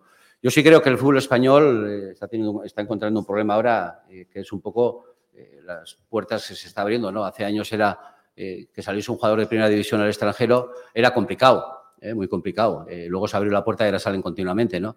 Pero es que ahora se está bajando ya de la primera división o de los jugadores de élite a jugadores de segunda división, incluso los jugadores de perfil bueno de, de- primera red. ¿no? Es decir, hay, hay países, hay como Polonia, como los países árabes, Grecia, Chequia, Polonia, hemos dicho y tal, que económicamente les dan eh, contratos que ahora mismo ni, segunda división en muchos casos, ni primera red, por supuesto, eh, los podemos, eh, podemos llegar, ¿no? Y eso es un mercado que se ha abierto y que dificulta un poco la- las gestiones y, de hecho, pues ha habido algún jugador que, el tema de Franchu creo que se ha ido a Hungría al final, en concreto, hablando de él, ¿no? Tiene su nombre, pues ahí tienes, no se ha marchado a Hungría, ¿no? Con unos contratos grandes, ¿no? Y luego, pues aquí también, en España, pues también hay unas connotaciones eh, en cuanto a, la primera ref, en cuanto al control económico, que no es que sea que sea un control económico de la masa salarial, pero un control económico general del club, pues bueno, pues que hay clubs que, eh, pues que actúan de una manera, una manera diferente a otros, ¿no? Nosotros tenemos que actuar de una manera muy, muy legal y muy, y muy, vamos, que hay que justificar todo, y hay otros que tienen una mayor libertad, ¿no? Hola, Loren. Paco Rodríguez para Canal Sur. Lo que hay es lo que hay, ya lo ha explicado, ha venido, ya ha empezado la temporada y hay que esperar, evidentemente, al mercado de, invierno. ¿Qué línea marca ahora el director deportivo? Porque ha dicho que hay que renovar a al menos ocho jugadores que acaban contrato, pero deja abierta la puerta de la renovación a la situación clasificatoria de- del Málaga. Pero claro, puede llegar el 1 de enero y pueden empezar lo- los problemas. No sé si se ha marcado a corto o medio plazo antes de final de año tratar de cerrar alguna de esas ocho renovaciones que, que hay ahí pendientes. Es el objetivo de empezar a valorar eh, las situaciones de cada uno, eh, las situaciones controlables, los parámetros y empezar a hablar con ellos. Hay una situación eh, administrativa que es el ERE, que haya habido pues la situación que se ha dado y que hasta que la administración de, de lo que hay a, poder empezar a negociar y variar y a que pueda haber variaciones en los jugadores que tienen contrato ahora, pues tenemos que esperar a eso. Los jugadores lo saben, los representantes lo saben y luego va a haber, pues eso, situaciones en las que deportivamente pues, tengamos ya claro que interesan que continúen en el club y habrá situaciones en las que, bueno, esperaremos un poco a, ver cuál es su rendimiento y a ver cuál es eh, eh, la valoración y el baremo en el que tenemos que plantear los- las ofertas de renovaciones. ¿no? Es decir, que todo va un, poco de la mano. Yo ha, ha hablado antes de que hay, sea, aparte de las renovaciones, de que los jugadores que han venido ya, bueno, ya tienen en sus contratos estipuladas las opciones y cláusulas y, y nuevas realidades en caso de, ascenso. Pero claro, la mayoría de los fichajes que han venido eh, han firmado dos, tres años. Eh, bueno, en un proyecto cuando nace hay que ser optimista, pero aquí venimos de cuatro años siendo optimistas y el desenlace no hace falta que lo, que lo digamos. ¿Existen también cláusulas u opciones por si muchos de esos fichajes no salen bien, tener, como nos lleva pasando todos estos años, hipotecas de contratos de jugadores que, se firman creyendo que tal y que luego no se contempla eso? Y también quería preguntarte, si no te importa, eh, en relación a lo, a lo de las fichas de final de mercado, decíais también que la si no encontrabais nada que mejorase en la banda o arriba, estaríais atentos al tema del mercado de jugadores libres y demás. Pero claro, es una opción que, ocupando todos los dorsales, habéis cerrado también esa opción. Sí, sí, porque ya Una hemos decidido que viene Manu Molina y con eso eh, eh, nos quedamos completos. Es una decisión que se ha tomado en función de, de- de lo que entendemos que Manu Molina nos va a aportar y de hacer una valoración de, la plantilla del rendimiento que entendemos que nos pueden dar los jugadores. Y vuelvo a decir, de, confiar en que Aitán nos puede aportar en esa posición. O sea, es un compendio de valoraciones individuales y de conjunto. Y dada la situación que se daba con los jugadores que teníamos que estábamos trabajando en llegar, tanto en la delantera, en caso de que saliese Loren, como en la banda, que eran las dos opciones que estamos manejando, ¿eh? que nos han podido dar, la opción de Molina nos hizo que eh, plante- replantearnos esa situación estratégica, deportiva, de sistema, de juego, de posicionamiento, y con eso de- hemos decidido que nos quedamos completos. O sea, quiero decir que, que ha sido una- algo pensado, no, no ha sido algo que ha surgido así, lo hemos hecho al tuntún. ¿eh? Es decir, que ha sido valorado y ha sido eh, eh, valorado de, de forma deportiva y económica. Y, y del tema del contrato hay situaciones de todo. Hay situaciones en las cuales entendemos que el jugador nos va a dar el rendimiento, eh, confiamos en que estando aquí más dos o tres años pueda, eh, pueda estar y hay, hay jugadores que tienen opciones en caso del ascenso el primer año o el segundo año incluso. Es decir, que hay diferentes situaciones de jugadores, pero todo en función de la valoración de, del jugador de que deportivamente y por edad entendamos que pueda estar vinculado al club a este proyecto, pero hay algunos que independientemente de que sigamos el año que viene en primera red, quieren seguir en este proyecto, es lo que sí, porque una cosa sí estamos eh, planteando, que es que si se da la situación eh, de que no se consiga el ascenso, ¿eh? hay, un grupo de jugadores que van a seguir eh, perteneciendo al Málaga. ¿eh? Y algo consolidado para el año que viene. Eso es- también se ha tenido en cuenta. ¿eh? No en todos los casos. Voy a decir que los contratos de cada uno son diferentes. Hay contratos con dos años, hay contratos con un año más uno, hay contratos con dos años más uno. Quiero decir que hay diferentes fórmulas en función de la valoración deportiva que, hemos hecho y de la valoración de que nosotros queramos tener a ese jugador para este proyecto saliendo mal o no saliendo, o no saliendo tan bien, ¿eh? porque el proyecto, lo que digo, eh, ya sabemos cuál es, a dónde queremos llegar, pero que el club lo que está haciendo ¿eh? es dar, dar estabilidad y dar un proyecto de medio y largo plazo. Eh, Loren, seguimos en directo para Radio Marca Málaga. Eh, un par de cuestiones. La primera, ha dicho usted, por ejemplo, que espera que sea el año de Loren Zúñiga o ha hablado de Aitán, de Ramón como fichajes y tal, pero luego también ha hecho referencia a ellos que son jugadores que acaban contrato en junio de, esta próxima temporada, ¿no? Yo desde mi humilde opinión entiendo que normalmente se hace un poco al revés, ¿no? Se renueva a esos jugadores y luego se apuesta por ellos, porque a cada gol que meta Loren Zúñiga, a cada asistencia que meta Aitán, va a ser más difícil retenerlos aquí. Eso por un lado. Y luego por otro, ha hablado usted de que el Málaga tiene la segunda plantilla en cuanto a, digamos, por así decirlo, valor de mercado. Siendo la segunda plantilla de valor de mercado, eh, me llama la atención eh, un poco que como que da un poco de vértigo la palabra ascenso. Si somos los segundos más caros de toda la categoría de 40 equipos, deberíamos estar obligados a ascender. Eh, lo que has dicho, sí. Lo que has dicho, el tema de que esté en el su último año de contrato, pues es verdad, que, puede ser un problema. Lo que sí es verdad es que el club también eh, eh, va a empezar a actuar lo más rápido posible que se pueda en, hablar con nuestros jugadores. Vamos a ver. eh, creo que ahora mismo lo que se ha tenido que hacer es una plantilla, ¿no? Hemos tenido el trabajo de hacer una plantilla. Y el trabajo siguiente, continuo ya, es el de empezar a valorar estas situaciones de jugadores de, que terminan contrato. Y lo haremos en cuanto el club permita para, ¿eh? y transmitiremos, a pero a los representantes y a los jugadores, independientemente que, que no se, se haga efectivo el contrato un poco más adelante, se va a empezar a hablar ya de manera inmediata cuál es la valoración y qué es lo que el, el club tiene eh, en mente. Es decir, no creo que haya variado mucho el tema de que hace dos meses, eh, en junio o en mayo, cuando terminó la competición, hubiéramos hablado con los jugadores para plantear unas renovaciones, porque tampoco se hubieran llevado a efecto. Así de claro. ¿eh? Los jugadores querían saber primero cuál era la visión del, club sobre ellos. ¿eh? Eso es lo primero. Y luego certificar que realmente se apuesta por ellos de verdad, que es lo que se ha hecho. ¿eh? El club ya está apostando por vosotros.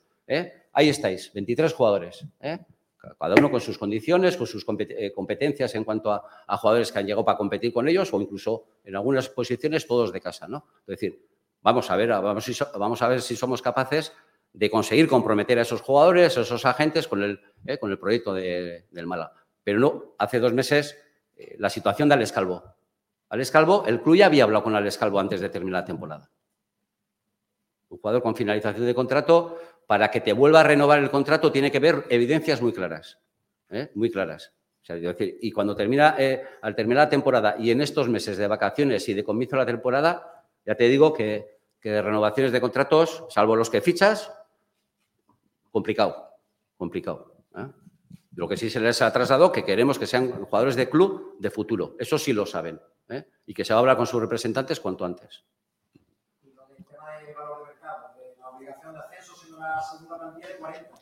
Eh, la valoración de mercado en los que nos dices que tenemos que competir todos los días, muy bien. ¿Eh? Muy bien. Y jugar bien al fútbol. Y ser competitivos. Y ir a por, el- a por los partidos. Y ir hasta el minuto eh, 100. ¿eh? Porque ahora con las, las prolongaciones que hay, pues por lo menos al 100. Es decir, eso es lo que hay que conseguir del equipo. Hay que conseguir que dé lo mejor dura- cada partido hasta el último minuto. Que es lo que la valoración va en función del rendimiento de esos jugadores, ¿no? De la valoración de rendimiento, ¿no? Por lo tanto, tenemos que conseguir la garantía de eso. Y eso nos llevará a la palabra que, te- que os gusta decir. ¿eh? Pues, pues nos llevará a eso. ¿eh? Hola Loren, Fran Sánchez para Ser Málaga aquí.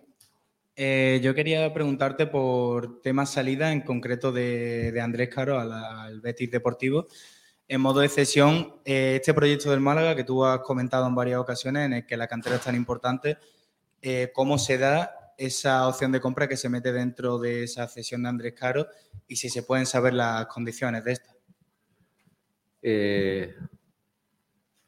Que sea un modelo de cantera o un proyecto de cantera no quiere decir que se queden todos los de la cantera.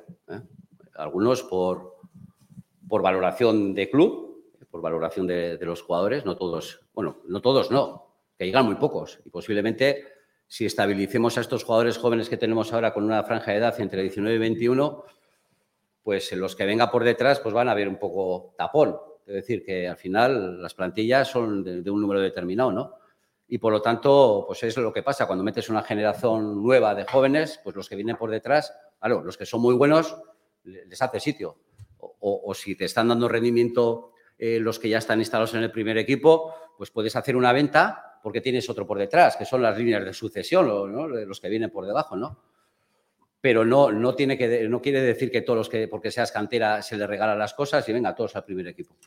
La situación de Andrés Caro eh, es un poco pues una situación también, vuelvo a decir, no voy a decir que se ha hecho mal, se ha hecho como se ha hecho, ¿no? en, cada momento, pues al final las necesidades deportivas del club o económicas, no lo sé, pues a veces, al final hacen que aparezcan jugadores en el primer equipo espontáneamente por, por, porque hay una situación, porque llega un entrenador, porque lo que hay no le vale, porque no se puede fichar a nadie y tiro de este chaval que está en casa. ¿no? Juega dos partidos y luego, pues, ha jugado dos partidos en el primer equipo y luego está ahí, ¿no? Eh, y entrena todos los días y, y, ya no vuelve a jugar con el filial y se dan situaciones que para mí, en mi forma de entender de lo que es la metodología de la transición de, desde el segundo equipo y el División de Honor, que son los dos equipos que, eh, que en teoría eh, están muy directamente implicados al, al, primer equipo, porque en esas edades ya pasan jugadores, incluso el División de Honor a esto al primer equipo, pues, hace, pues no se hace correcto, ¿no?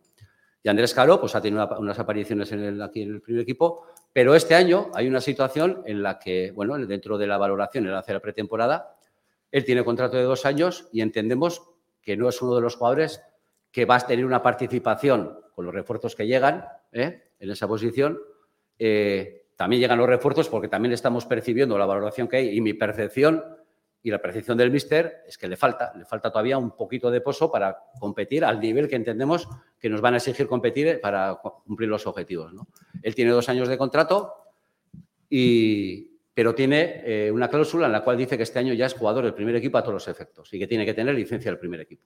Nosotros hablamos con él y le decimos que, bueno, eh, que a ver si se puede cambiar esa cláusula, que le planteamos que queremos que siga aquí, que siga entrenando con el primer equipo, pero que lo que no puede hacer es no competir. ¿eh? Se ha pasado año y medio o dos años que ha jugado cuatro partidos. Esa situación no le favorece a él en su, progresión. ¿no?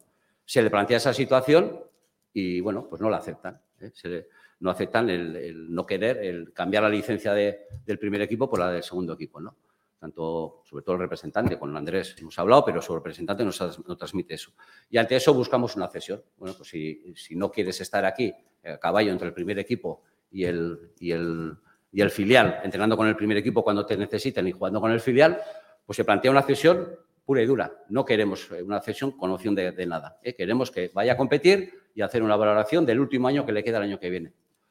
Bueno, pues para eso tampoco se plantean algunas situaciones de equipos de primera ref y de segunda ref de posibilidad de cesión, pero bueno, pues, eh, el representante trae al Betis. ¿no? Betis y dice que la opción de salida del Betis, eh, la, opción de salida que ellos quieren es esa, porque es la que más le contemplan y la que más le satisface, porque es el Betis o el filial del Betis, vamos, y, y ahí nos pone una situación de hacer una valoración final.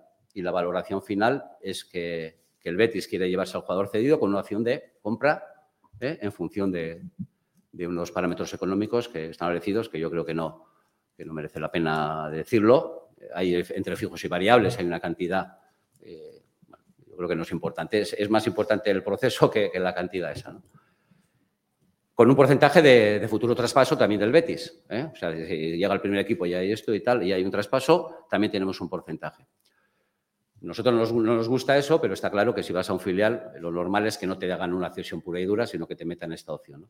Hacemos una valoración definitiva sobre lo que percibimos de, Andrés Caro y hacemos una, valoración de lo que tenemos en el primer equipo eh, con contratos, con el tema de Musa, con el tema de, Einar, con el tema de Nelson y con el tema de, eh, Murillo, incluso, y de eh, Juan de, Juan de, y hacemos una valoración de los jugadores que vienen por detrás, del filial y de, incluso del juvenil, y entendemos que, que en la edad esa, en la franja eh, de edad, que él todavía tiene 19 años, en esa franja de edad, entre la división de honor, filial y primer equipo, esa plaza está cubierta.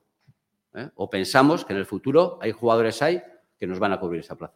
Y esa es la situación que, por la cual aceptamos esa salida, ¿eh? que no es la que el club quiere, pero que es la que el jugador acepta y tampoco vamos a, a- a bloquear la salida de un jugador con el que tampoco le puedes ofrecer 100% primer equipo en esa situación contractual que tiene, que es la que tiene.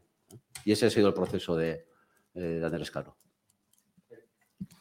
Eh, Loren, ¿en qué situación está ahora mismo Izan Merino como futbolista dentro del club, dentro de los planes que tenéis? ¿Cuándo le vaya a plantear la, la renovación? Y si está totalmente descartado, aparte de lo que ya ha salido, eh, escuchar cualquier tipo de oferta por el futbolista. Eh, descartado, bueno, lo que se le ha planteado al, Madrid siempre y lo que la- el auto de la jueza dice, ¿no? Que tiene una cláusula. ¿eh? Eh, como sabéis, el proceso de, estas situaciones se da que se hacen unas valoraciones deportivas, valoraciones contractuales que puede hacer ¿eh? que, la jueza tome una decisión en función de, de lo que se le manda del club. Y el auto ha dicho que, que quizás no sale en los parámetros en los que el Madrid ha estado planteando la, la- la compra, ¿no? Entonces, situación, bueno, pues que, paguen la cláusula y que, decida el jugador si se queda o se va. La situación es que eh, es un jugador de máxima valoración en el club, que él tiene licencia juvenil, él tiene licencia juvenil y se le va a mantener. ¿eh? Lo normal es que la situación es que compita con el, con el malagueño. ¿eh? Pero por lo que he dicho antes, por el tema de licencias, compatibilizar una cosa con la otra, no tiene ningún problema seguir con la licencia juvenil, y, pero la idea es, de hecho, está con el primer equipo, va a entrenar de continuo con el primer equipo y será una de esas situaciones que, que entendamos que de vez en cuando, si le falta algo de competición en el primer equipo, que pueda tener competición con el malagueño. Esa es la situación que va, que va a tener Izan. Lo del Madrid está acabado, sí que hay que decir que, que el Madrid ha, ha apretado mucho, yo creo que en exceso en algunas situaciones, eh, comprometiendo al club pues, eh, esto, pero luego en lo económico pues, no llegaba donde tenemos que, entendemos que tenía que llegar. Eh, Loren, tengo dos cuestiones. Una eh, eh, tiene referencia al cierre del mercado. Antes no he querido particularizar ningún nombre. Hablábamos en, la- en el desayuno que tuvimos de ocho jugadores que habían recibido ofertas para salir. Eh, algunos de esos nombres, también los compañeros creo de marca dieron una, una cifra de un nombre eh, de Roberto para salir a, a- fuera y si las cantidades, como ha- has dicho anteriormente, no eran importantes como para que un jugador saliera, que no, no se iba a tener en cuenta eso, se hablaban de unas cifras elevadas como de 800.000 euros para que saliera Roberto. Si esa situación fue así, o como, como cuentan los compañeros, y si es así, ¿cómo Roberto por 800.000 euros no sale y en cambio sale Cristian por 500.000 aproximadamente? Eh, y la otra cuestión es, es casi al principio del mercado, eh, la posibilidad de que se quedaran algunos de los jugadores que estaban en la anterior plantilla, si había alguna de esas posibilidades y quién dijo que no, o que directamente no se, no se planteó la opción de que se quedara ningún jugador. Sí, con Roberto, con el, con el tema de Roberto hubo eh, una situación, bueno, pues sí, que económicamente era de cierta relevancia, ¿no?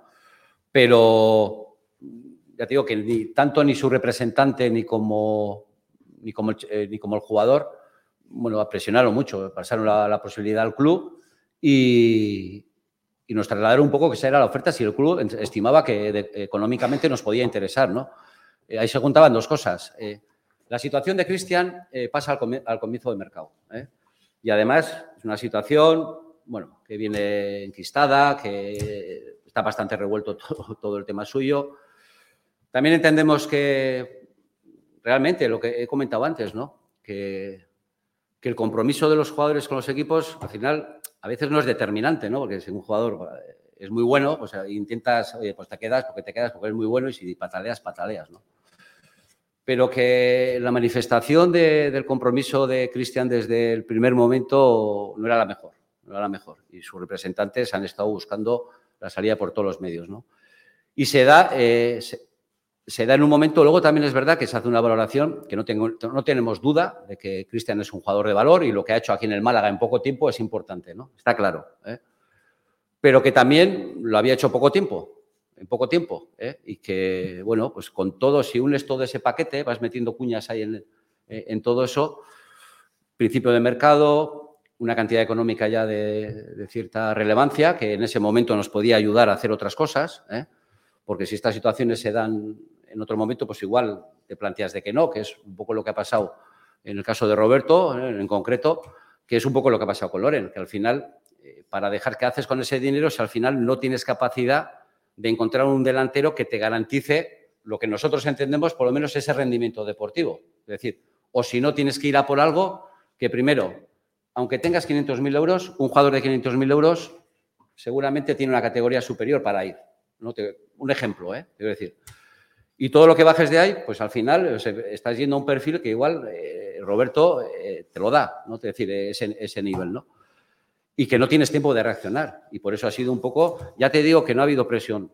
Esto simplemente que ha habido comunicaciones. Y eso es un poco lo que se plantea Roberto, de que no tenemos opciones, eh, sobre todo, sobre todo, sabiendo y entendiendo que para un chico que venga a un equipo de, del, perfil que, que de, del perfil de equipo que viene y con los salarios que le están ofreciendo, pues ya sabemos que, que, que, no es fácil ¿no? renunciar a todo eso, ¿no?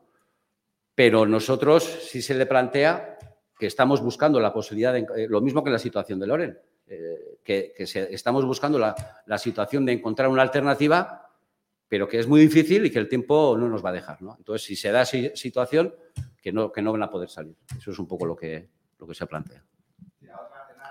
Y los jugadores que año pasado, se podían ir, si alguno de ellos expresó su Sí. quedarse y no hubo ninguna opción o no, no quería. Eh, en una primera conversación hablamos con, con, los jugadores y nos trasladaron, bueno, que podían, que, podían, que podían tener intención de quedarse, que lo de Málaga habían estado muy contentos, que la ciudad era maravillosa, que el club también. Esa fue la primera esto, ¿no? Pero llevado a la realidad, luego cuando, cuando tuvimos que empezar a hablar de, de situaciones reales, pues la realidad es que los agentes nos trasladaron que por lo deportivo o por lo económico, pues que era difícil que se quedasen aquí y de hecho, pues no se ha quedado ninguno de los que planteábamos nosotros la posibilidad de quedarse. Y no nos hemos vuelto a plantear la situación de, que de, de renegociar con ellos nada. ¿eh? Es decir, que, que hemos, hemos, tirado por otro camino, hemos entendido que la opción la tuvieron y que, y que al decir que no, pues entendíamos que no era lo mejor. No ser segundo plato, ¿no? porque yo entiendo que los jugadores estén buscando mejores cosas o económicas o, o de categoría, ¿no? Pero bueno, habiendo estado en Málaga y habiendo, habiéndote el Málaga propuesto la posibilidad de continuar aquí en Málaga, eh, decir que no, pues si a última hora del mercado aparecer, que tampoco apareció, ¿eh? también te lo digo. ¿eh? No, no llamó nadie diciendo, oye, tengo a, a este que, que, tú lo tuvisteis el año pasado. Tampoco ha pasado eso. Pero el club tampoco ha ido a buscarlo.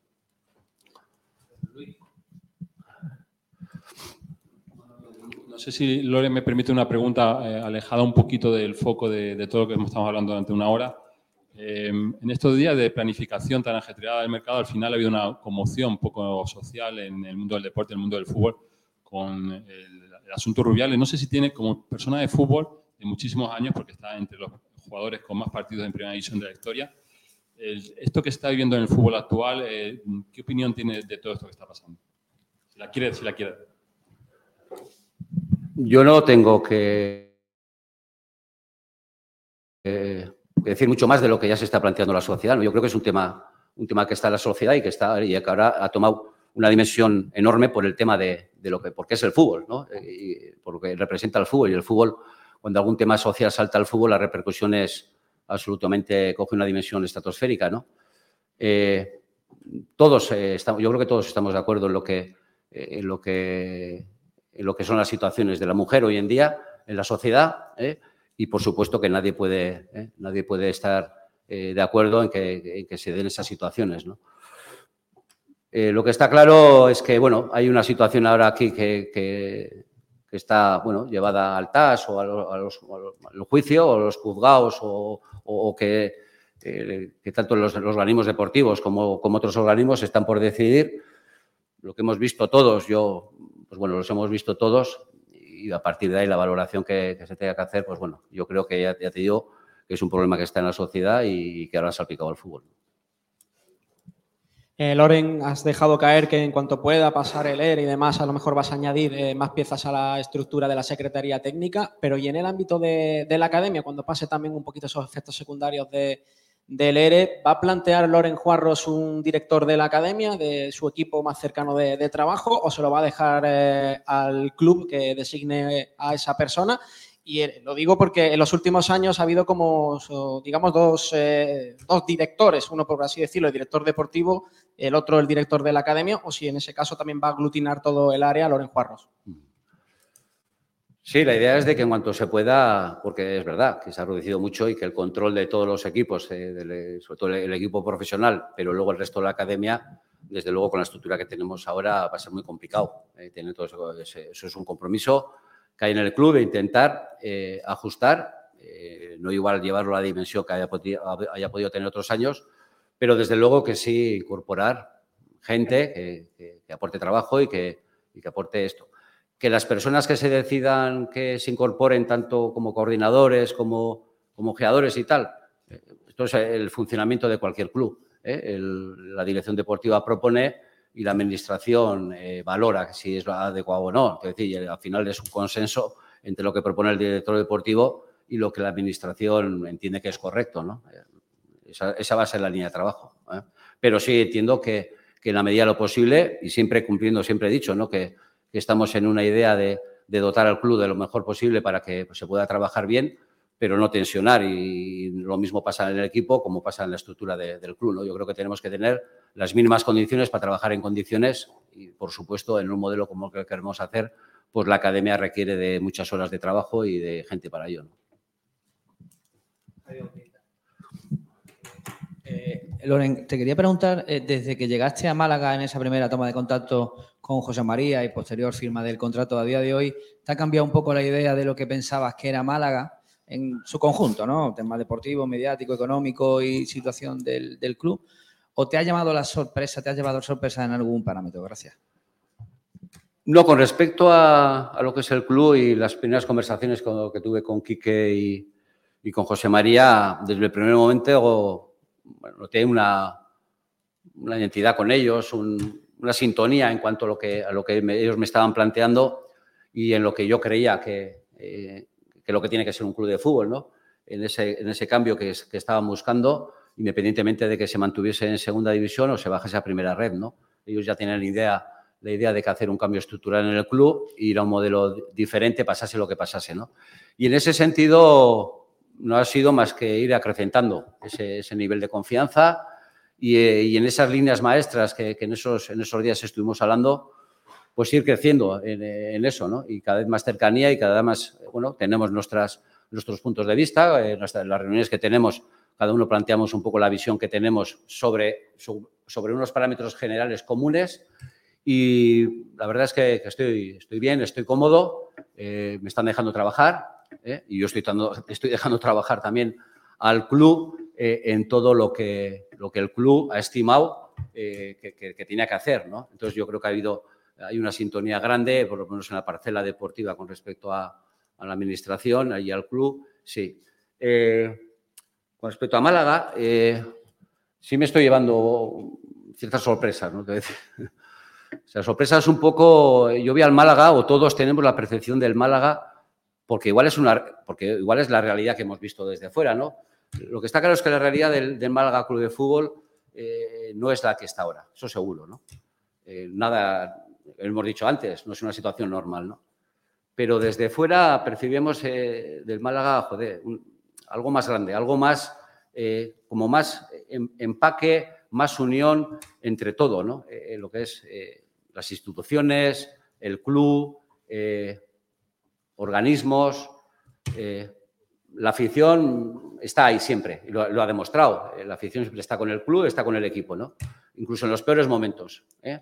Ya sabemos que cuando no se tienen éxitos deportivos, pues la gente se cabrea, pues eso sí, pero siguen ahí. El otro día, 19.000 personas, ¿eh? yo creo que es un dato muy relevante, ¿no?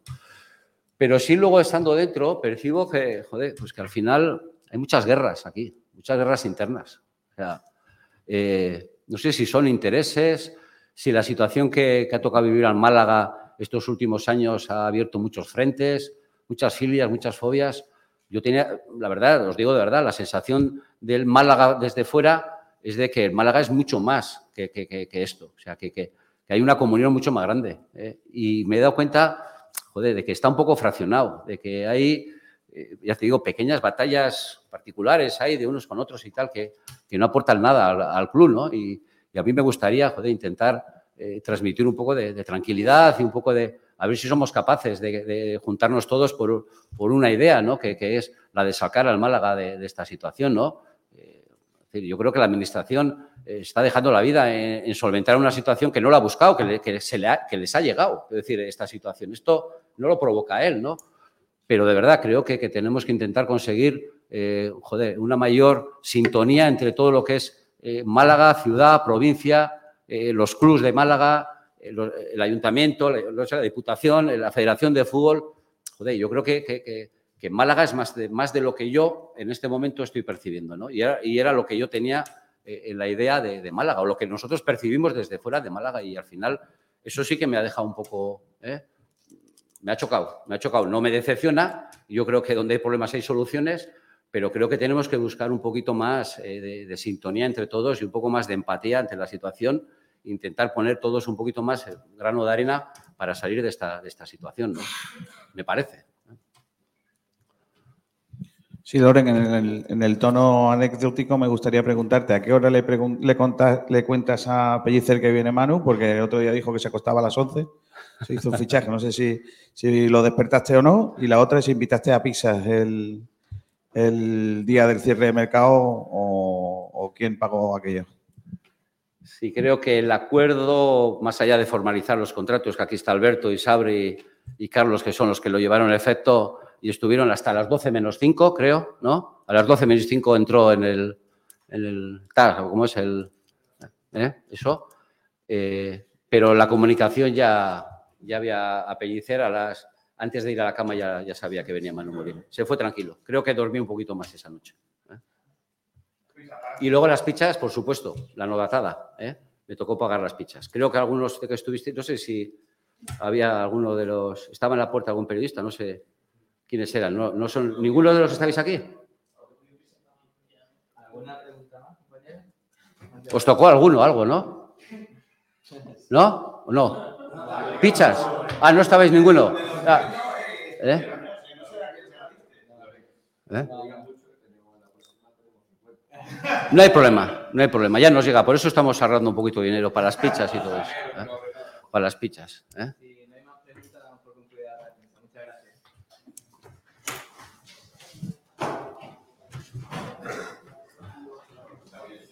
Sonrisa, ¿no? Esta Bueno. densa rueda de prensa en donde Loren Juarros ha hecho, ha hecho, además ha dicho que ya no trabaja más hasta enero, que no, que no, no hace nada más. bueno, pues eh, ¿qué te parece, Sabatel? Todo lo que ha dicho, es que ha sido densísimo, ha dicho, ha dicho muchas cosas. Falta media hora para, para completarlo, pero oye, ¿Cuánto ha durado? una hora y cuarto. Y yo dije menos de una hora y bueno, puede ser 50 minutos. He, perdido, he fallado por un poquito más. Un pelado, pasado de él. De todas formas, a mí me han faltado preguntas, pero evidentemente también me ha faltado ahí a José María, porque creo que había muchas preguntas, sobre todo el caso Horta, que creo que ahora mismo eh, es de los, de los temas más importantes de, de la actualidad malaguista, también el, de- el dinero de Ndiaye, el dinero que ha ingresado el Málaga por los traspasos. Que por mucho Pero eso se habló el otro día no, en el desayuno. Sí, pero yo, yo no estaba. Pero lo hemos contado en la radio nosotros. Sí, lo digo. ¿Qué quieres saber? Sobre Pregúntame. Todo, sobre todo, para mí el tema Horta. El tema Horta eh, es el más importante, porque ahora va a ingresar el Málaga un dinero y no se sabe si se va a poder utilizar. Pues, Claro que se puede utilizar. Para esto. Bueno, eh, si, en qué tema está el Málaga, si va a recibir más dinero, si menos, si se sabe si el Benfica, eh, perdón, el Braga va a, a recurrir a esa sanción. Alta, sí. Bueno, creo que hay esos aspectos que me han faltado. Y por lo otro, creo que he sido muy sincero. Creo, le he notado, no sé si, si percibís lo mismo, que posiblemente lo que más le ha molestado es esas palabras del administrador, perdón, del alcalde, eh, que se le ha notado que no estaba muy de acuerdo. Y por el por lo demás, pues poco más. Eh, ha- ha- se ha defendido, él cree en lo que ha construido. Eh, me ha faltado mucha más auto- autocrítica por parte de, de esa llegada de un extremo, porque al fin y al cabo eh, entiendo que el delantero tenía las posiciones cubiertas, por mucho que a nosotros no, nos- no nos termine de convencer Loren, pero en la parte del de- extremo derecho no puede ser tu única opción, Franchu, eh, y nada más, cuando necesitas un futbolista, eh, un extremo derecho en plena natura. Creo que es lo único que me ha faltado. Bueno, a mí sobre esa respuesta, y por yo- cierto, me ha gustado mucho lo que ha dicho sobre Andrés Caro.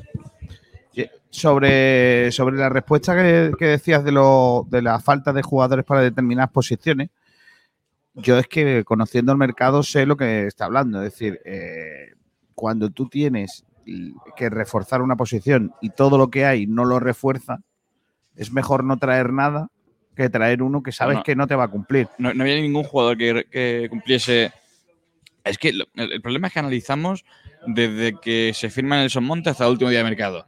Hay que analizar desde que se abre el mercado. de- Desde, Sí, desde pero, que llega Loren pero el, y- la escenario, el escenario va variando, va variando un poco con respecto a desde el principio al final. Y por ejemplo, es que también es cierto que, que tienes a Aitán, que, que es un jugador que va a jugar en esa posición, o que puede jugar en esa posición, con lo cual. No sabe hasta qué punto puedes contar con Aitán. Ya, pero, pero tú dices, "Eh, es que si me voy a gastar el dinero y voy a traer a jugadores que a lo mejor no. A ver, aquí te, aquí te vuelvo a repetir lo mismo. O sea, el día que el Málaga ficha a un lateral derecho que no jugó de lateral izquierdo en su puñetera vida y lo venden aquí como un jugador polivalente, que yo llamo al chaval y le digo, oye, tú has jugado de lateral izquierdo y me dice, yo en la vida. Y me digo, oye, a ti te están vendiendo aquí como un jugador polivalente. Dice, no, no, yo no he jugado de lateral izquierdo en mi vida. Efectivamente, vienen aquí, fichan Juega por y la ese jugador y- no puede jugar en esa posición. Y, y aquí se han fichado jugadores que no valen para esa posición o que no juegan para esas posiciones. Y ahora me vas a decir tú que este hombre no está cumpliendo porque, porque No, no, no, ha no. firmado un, un extremo A mí derecha no y me- que no te crees que no haya jugadores en el mercado. Oye, pues yo sí me lo creo. mí no porque me a lo mejor lo que tú necesitas, lo que está en el mercado es muy caro, no puedes llegar. O no y- quiere y venir, lo que está por, distinto. o no quiere venir por lo que sea, o, o está, todo lo que está por debajo no te vale para lo que tú quieres. A mí lo, a a mí lo que no me vale es la explicación. Eh, es decir, eh, en la posición de delantero lo puedo llegar a entender. ¿Por qué? Porque el Málaga necesita tres delanteros y los tiene. Otra cosa es que no eh, guste, Que como no te decía, guste, como decía Manolo Gaspar. Otra cosa que no vale. Es lo único que estoy de y acuerdo con Manolo Gaspar y en los que- últimos años. Y que, por supuesto, eh, bueno, pues tienes ahí tres futbolistas. eh, creo, ah, yo dudo que no haya nada en el mercado que lo mejore. A, a lo mejor sí, por temas económicos, pero la posición de extremo algo distinto. A Porque ver, no que lo tú me dices a mí, ¿hay delanteros para reforzar el 9 del Málaga? Por supuesto. Claro, es que aquí tontos no somos. Ahí, claro que hay delanteros por, por- por- por- por una pila. Pero claro, que quieran venir aquí y que podamos costeárnoslo, ya no hay tantos. Sí, sí, yo, yo ahí estoy de acuerdo, pero, pero, pero por eso digo que en el tema de delantera, de delantera podemos discutir y posiblemente tenga razón Loren, pero en la posición de extremo donde no tienes, Yo, yo es que creo. no tienes ese jugador. Yo es que creo, Ignacio, que se confía en que va a venir Franchu y dice esa es mi opción. Esa es la- esa- eso es el Y en el último día de mercado yo creo que se cae. Pero también no- está, Sergio, también está. No. Es- Pero ahí vale, es pero- sí, no está disponible. No sabes cuánto va a poder no- contar con él, no, no tan qué urgente. rendimiento te va a dar, ni sabes si cuánto partido no es tan urgente desde el, desde el punto de forma que te dice, tengo un extremo desequilibrante, sí, Jaitán, cuando se ponga bien, pero es que además el entrenador tampoco quiere un extremo. Y el entrenador quería otro centrocampista. Que, claro, aquí hay que, hay que analizar todo eso. El tema del extremo, hombre, es que no había otro en el mercado. El, el- el problema es que estamos analizando que eh, la disponibilidad de los extremos, desde que se firma Monte, que es el penúltimo fichaje, hasta que se cierra el mercado. Hay que analizar todo lo que ha habido desde junio, desde que Estoy, se abre el estoy de mercado. acuerdo. Y para Eh, mí, es cierto que el Málaga no acaba bien el mercado, pero el primer eh, tramo de mercado, el Málaga es el equipo que más firma y que creo que probablemente mejor sí, pero, firma. pero me refiero que cuando hablamos de, de extremo derecho y pierna natural, hablamos de que eh, no había nada disponible, no había nada que se pudiera Es que al final hay que tener en cuenta que No es que Pellicer no va a hubiera nada disponible, es que no había nada que cumpliera con los Durante- requisitos que durante dice el todo el Málaga. mercado, no había Pe- Pellicer va a contar con la rubia en esa posición. ¿Está jugando Dioni? Tiene a Dioni, puede poner a Roberto tirado a banda, puede jugar Juan Hernández, puede jugar Aitán. Es que yo creo que al final. ¿Quién eh, jugaba el año pasado? Dímelo, ¿quién jugaba el año pasado ahí? Dímelo. ¿Y te, digo cómo quedamos el año pasado? No, pero tú dime quién jugaba. ponemos el año pasado como ejemplo, si. Jugaba un extremo. Hombre, estuvimos entre los 20 mejores. Pero jugamos. Eh, escúchame, eh, eh. ¿jugaba un extremo o no? ¿Quién jugaba? Dímelo. pasado- ¿Qué jugaba ahí? ¿Quién jugaba el año pasado? ¿Quién jugaba ahí? Chavarría, ¿no? Sí. ¿Y, te, y te digo cómo nos fue con Chavarría? No, pero te Y te estoy diciendo que, cuántos es que part- y cuántos ya no- partidos jugó Chavarría. Otra vez, pero que no usábamos un extremo derecha. Y, y te repito, te digo cómo fue. Es que eh, me, me estás poniendo, me estás poniendo como ejemplo. Pero que te estoy diciendo que tenemos el mismo entrenador que estaba antes. Bueno, antes se empieza con Guedes. Y, no jugaba- y jugamos con un carrilero. Y jugamos no jugábamos con nadie que por no te gustan. Por fuera tampoco. Bueno, entonces hacemos lo mismo que el año pasado. No te estoy diciendo eso, te estoy diciendo que ahora tenemos uno que se llama Gaitán y después, como el entrenador tampoco tiene mucho interés en tener extremos, pues no se ha podido, no se ha ido Y- buscando. ¿Y no te parece un error una planificación contar con Haitán cuando es un jugador que, Sí, no- estoy de acuerdo. que ha jugado dos partidos en el último año ver, porque hay, no hay puede muchas jugar más? cosas, hay muchas cosas de la planificación de la que no estoy de acuerdo. Otra cosa es de lo que él haya dicho, que yo lo puedo entender o no puedo entender. Yo no estoy de acuerdo con esa posición. A ver, que yo- cómo se ha- pero no solo esa, es que el extremo izquierdo estoy parecido. Porque si tenemos que contar con Kevin ya. Igualmente esa- es de las bueno, es, que es tu, tu extremo titular, izquierdo.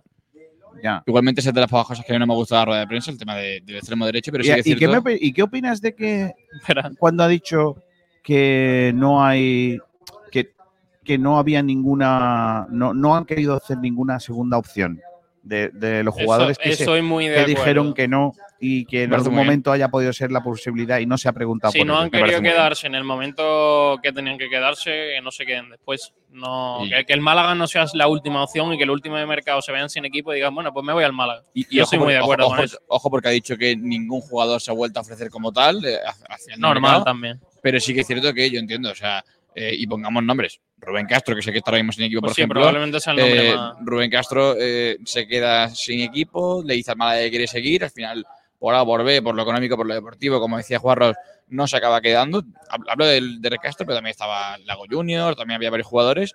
Y ahora que de repente no hay opción en segunda, no hay opciones que le gusten o que le, que le ¿Se suenen bien, ahora el Málaga. No creo que se retire, yo creo que encontrará Rubén Castro, por lo que sea, otra cosa no, pero el currículum tiene. Y lo mismo te Vamos a lleva ver. a Chipre, ¿no? A ver, A- la, idea suya era jugar en segunda, pero creo que Ya. por lo que sea se ha ido un poco al garete. Entonces, en primera federación seguramente tendrá hueco. Esto se habla del Ibiza. Y si no es, y si no es extranjero. Sí, como se ha quedado libre, pues bueno, puede firmar en los próximos días o en los próximos meses. ¿Te imaginas a, a Rubén Castro en Arabia Saudí? No. Bueno, allí por lo que sea podría marcar goles. hay chicha. Pablo Gil, ¿qué tal? Buenas tardes. Buenas tardes, ¿qué tal? ¿Cómo estamos? Estamos en directo. Una pregunta. Sí. ¿Comiste pizza el otro día? ¿Comí? ¿Pizza el día del cierre de mercado? No, comí campero. Pero nadie sacó. Nadie salió a darte piso. Nadie sacó, ¿no? No, no, no, no. Nadie sacó pizza. Pues a ver, a ver a quién le dio la pizza a Loren Juarro. A lo mejor no era periodista. No, porque además eh, no había nadie. O sea, quiero decir, la pasta no. no- Bueno, ya tres chavales, pero poco más. No, no me veo a Loren Juarro saliendo con un con una pizza y que chavales. A lo mejor tú vosotros". ido ya. ¿Qué medios de comunicación había cuando tú estabas ahí? Estaban ahí, Pedrito, ¿no? Estaba Pedro Jiménez con Radio Marca y, y yo. Y luego llegó eh, un periodista del Diario Sur. Pero eso más tarde, a las doce y media ahí. Vale, gracias por la información. Es que ha dicho Loren Juarro que sacó pizza el otro día. Y no sabemos quién se la comió. ¿eh? Será para los trabajadores del club, entiendo. No, ha dicho periodistas. Ha sido Pues Pedro Gil, que- se está callando como una perra, que puede ser. Pedro Jiménez ¿Será se que tragó toda la pizza. se reunieron en la oficina con otros periodistas? No sé. No sé. Investigaremos, seguiremos investigando. Gracias, Pablo. Hasta luego. Adiós. Adiós. Pedro Jiménez. ¿Cogiste pies el otro día o no? ¿En serio? Es la tercera persona que le pregunta en, en un compendio de dos minutos. Si Pablo no cogió. Y, Y, Pedro y tampoco. Pablo, poco. ¿Qué sería, tío? Solo queda Borja. Borja Gutiérrez. Bueno, o, o- o que llegase alguien. Yo que soy se hiciera pasar por yo prensa. soy Y dijo, periodista. de- hola, soy periodista. y- Te digo yo, invéntate algún nombre. que Hoy hemos pasado por la, por la avenida de la Rosaleda, ya que estamos en el momento anécdotas. Sí. Anécdotas, eh, vivecdotas, que diría. Dos minutos de programa, ¿eh, Kiko? Hemos pasado por una- un banco, alguien se ha dejado una libreta y un libro de español para extranjeros. está el Málaga interesado en firmar a algún jugador extranjero para el Málaga. Luego hemos pasado y se habían llevado las dos cosas. O sea, hay alguien que, por lo que sea, quiere informar. Vaya. ¿Vale? Eh, mañana vamos a analizar todo lo que ha dicho hoy Loren Juarros. ¿Me lees algunos oyentes que seguro que han tenido cosillas graciosas que Algunos leer antes de irnos? Lo he estado leyendo durante el chat y no. Al- alguna cosita hay, ¿eh? pero tampoco ha sido una cosa. El- el no, de- no han estado muy habladores, ¿eh? que no quieres currar, ¿no? Básicamente, va. no, joder, algo te voy a leer, sí. Eh, José Luis Rojas, Torres. Que dice entrenamiento ofensivo, que estaban insultando. vale. Eh, Ballestero Malaguisa, que dice Kiko García, para la próxima pasarela de Cibeles tienes que ir a retransmitir pase de modelo, después de haber descrito el outfit de Loren Juar. Eh, a ver, venga, más comentarios. Dice José Villa, cuando se vendió a Paulino por un Paulino, ¿la jueza daría el visto bueno del precio? Pues no lo sé. Eh, ese Revolt dice, ¿y eso de Loren no se pudo haber hecho con Alex o con Cristian? No, Bueno. ya he explicado por qué no. Eh, Alberto Ortiz, que dice Por- que ganas... porque- por- perdona, porque ha dejado bastante claro que Cristian no quería por ninguno de los medios jugar en el Málaga. Pues sí. Eh, Alberto Ortiz, que dice que gana siempre de gastar todo el dinero. Si hubiera oportunidades, seguro que se hubiesen gastado. Vale. Eh, Sergio Rubio, que dice, no me conteste, Juarros, FTP. Eh, más cosas, dice, preguntar por qué no se renovó Chavarría. O sea, hubiese sido una buena pregunta. Eh, Antonio Jesús Casa, que dice, Manolo Gaspar viendo la rueda de prensa y cogiendo apuntes para seguir mejorando en su aprendizaje personal. Buenísimo. Puede Antonio. ser. Eh, Mario Jiménez dice, llevo viendo toda la rueda de prensa con una inmensa bola, bomba de humo alrededor de Juarro. No me creo ni el cristal de su gafa. Hay gente que no se lo cree, yo sí. Yo sí, sí, yo sí lo creo. que- A mí me ha gustado. que, mira, hay una cosa que me ha gustado mucho, eh, porque no es la primera vez que lo escucho, de alguien que no, que no es malagueño cuando habla del Málaga, Mm. y es que lleva toda la razón. Es que tú vas, a, tú vas a cualquier ciudad de España, como Málaga, una provincia donde solo hay un equipo, digamos, fuerte, y, y lo que tú escuchas del equipo es todo el mundo remando, a- o casi todo el mundo remando a su y ya favor. no, y ya no habla de, de equipos en general, sino del Málaga en sí. O sea, que él se esperaba que el Málaga fuese una cosa en términos de unión, en términos de empaque, de, de relación con instituciones, somos- organismos y tal, y no lo es. Somos muy cainitas contra los nuestros. Y si podemos darle un peñazo y echarle abajo a la Rosaleda, lo haríamos. Cuando no están los que nos gustan a nosotros. Es así. Pues sí, eh, más comentarios. El de Mario Jiménez, decirle que su cargo es director deportivo del Málaga, no vendedor de seguros. vendedor de seguros, eh, Kiko García. Es buena esa. ¿eh? Eh, María O, Isabel o- o Ruiz. vendedor de, vendedor de alarmas, como el de Quien en Viva, ¿no? Eso sí que es bueno. María Isabel Ruiz dice, ole, No, ole, ole, no, Pepe era Mel. de, de, mm, aspiradora. No, no, no, el, el calvo de Quien en Viva. Que, ¿No te acuerdas de ese? De que llega a vender alarma. Gran debate Esta es la alarma deportivo. que- No, no lo voy a reproducir Ese porque no me acuerdo, no lo recuerdo ese. No recuerdo es ese legendario, capítulo. legendario. Déjame el comentario. María Isabel Ruiz que dice, ole, ole, ole, Pepe Mel. Muy adecuado el comentario, sí. Eh, Francis Rumor que dice, final épico, por eso estamos ahorrando para las pizzas. Ansu- Me ha encantado, me ha encantado porque García Claro. estaba aburrido y ha dicho, mira, pregunta algo gracioso. vamos a Vamos a cerrar. hacer algo gracioso. Vamos a cerrarlo Ya tienes, corte, ya tienes corte para la. ¿Yo? Ya tienes Díselo- corte para la. la- díselo a Juan Durán. Lo, hace para eso, ¿eh? Para la Pone- cabecera, digo. Lo, Ah. lo- lo hace para eso, pone, pone a Juarros a bailar para, para sacarle la sintonía increíble. Claro. Ansu Fani dice, el alcalde debería centrarse en devolver la ciudad a los malagueños. Uh, mamá. José Villa que dice, ahorro para la granja y los granjeros. Eh, Sergio Rubio que manda saludos a Pedro Jiménez, que dice que jugó ayer contra él. Sí, dile que si está en forma Pedro. Que Buen- cuando yo vine, de, cuando yo vine de vacaciones y él también, yo lo vi bastante Claro. mejoradillo, ¿eh? ahora está mejor. Está mejor en Central rocoso, ¿eh? Eh, Javi Mel dice, correcto, el alcalde que se preocupe un poco más de dónde vamos a vivir los malagueños con el precio de la vivienda y que deja al Málaga en paz. Ha estado muy bien en el Claro. cuando le ha dicho Repartiendo. me gustaría tener una conversación con él. No, a mí, a mí me ha gustado repartiendo y dejando y, y Eso- no, y no, no dejando pasar la bola, en, ¿eh? en 1896, Era- eso en el oeste Claro. era me gustaría tener un cara a cara contigo en la puerta del salón. Me gustaría soltar diez manitas. cada uno a la Diez espalda pasos. y el más rápido. Venga, correcto. Eso significa me gustaría soltar manitas en 1890. Y para acabar, Javi Mel que dice de extremo derecho ya está la rubia. ¿Queréis firmar a uno random para que le quite el puesto? Es que la rubia no es extremo, amigo. Ya, pero va a jugar de extremo. Eh, dice Adri82, ¿quién habrá comido las pizzas? Eso En la incógnita. Si Pablo no, Pedro Claro. tampoco. También te digo, hablar de pizza ahora me entra hambre. Sergio Rubio dice, cuando llegué con la cerveza me dieron pizza. Y ya eso, ya no hay más comentarios por ahí, García. Pues con eso vamos a cerrar. Ahora no podemos poner ningún cover. ¿Cómo que no? ¿Quién ¿Sí? dice que no? Venga, pon cover, ¿alguna canción? ¿Qué quieres que ponga? ¿Hoy Busca- pegaría alguna canción? Busca Loren.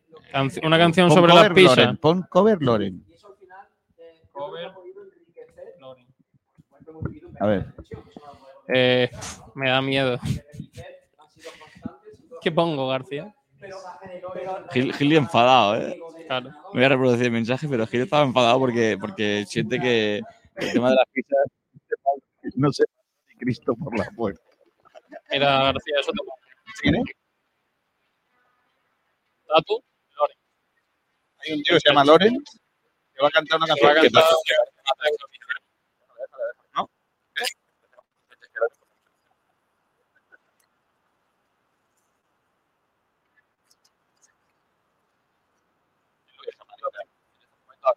Pero que ha salido, Kiko buscando cover Loren.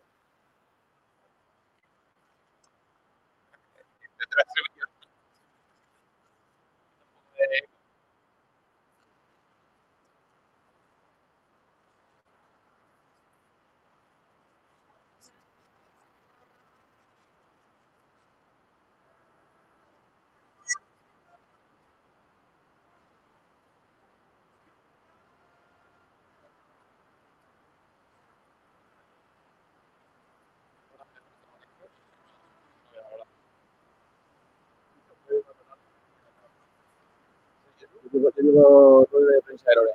Siete, eh, cover, no, no se no presentado. No, hombre, hombre, ha sido la mejor cover que hemos puesto desde Kiko García. No, ayer estuvo mejor, ayer estuvo. Yo le digo, Eh, yo le doy, siete a ambos.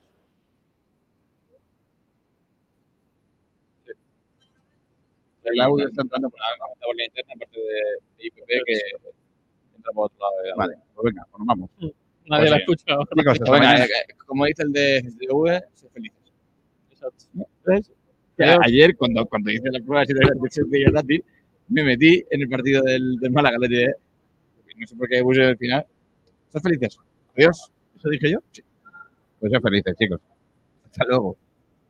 Comer pizzas.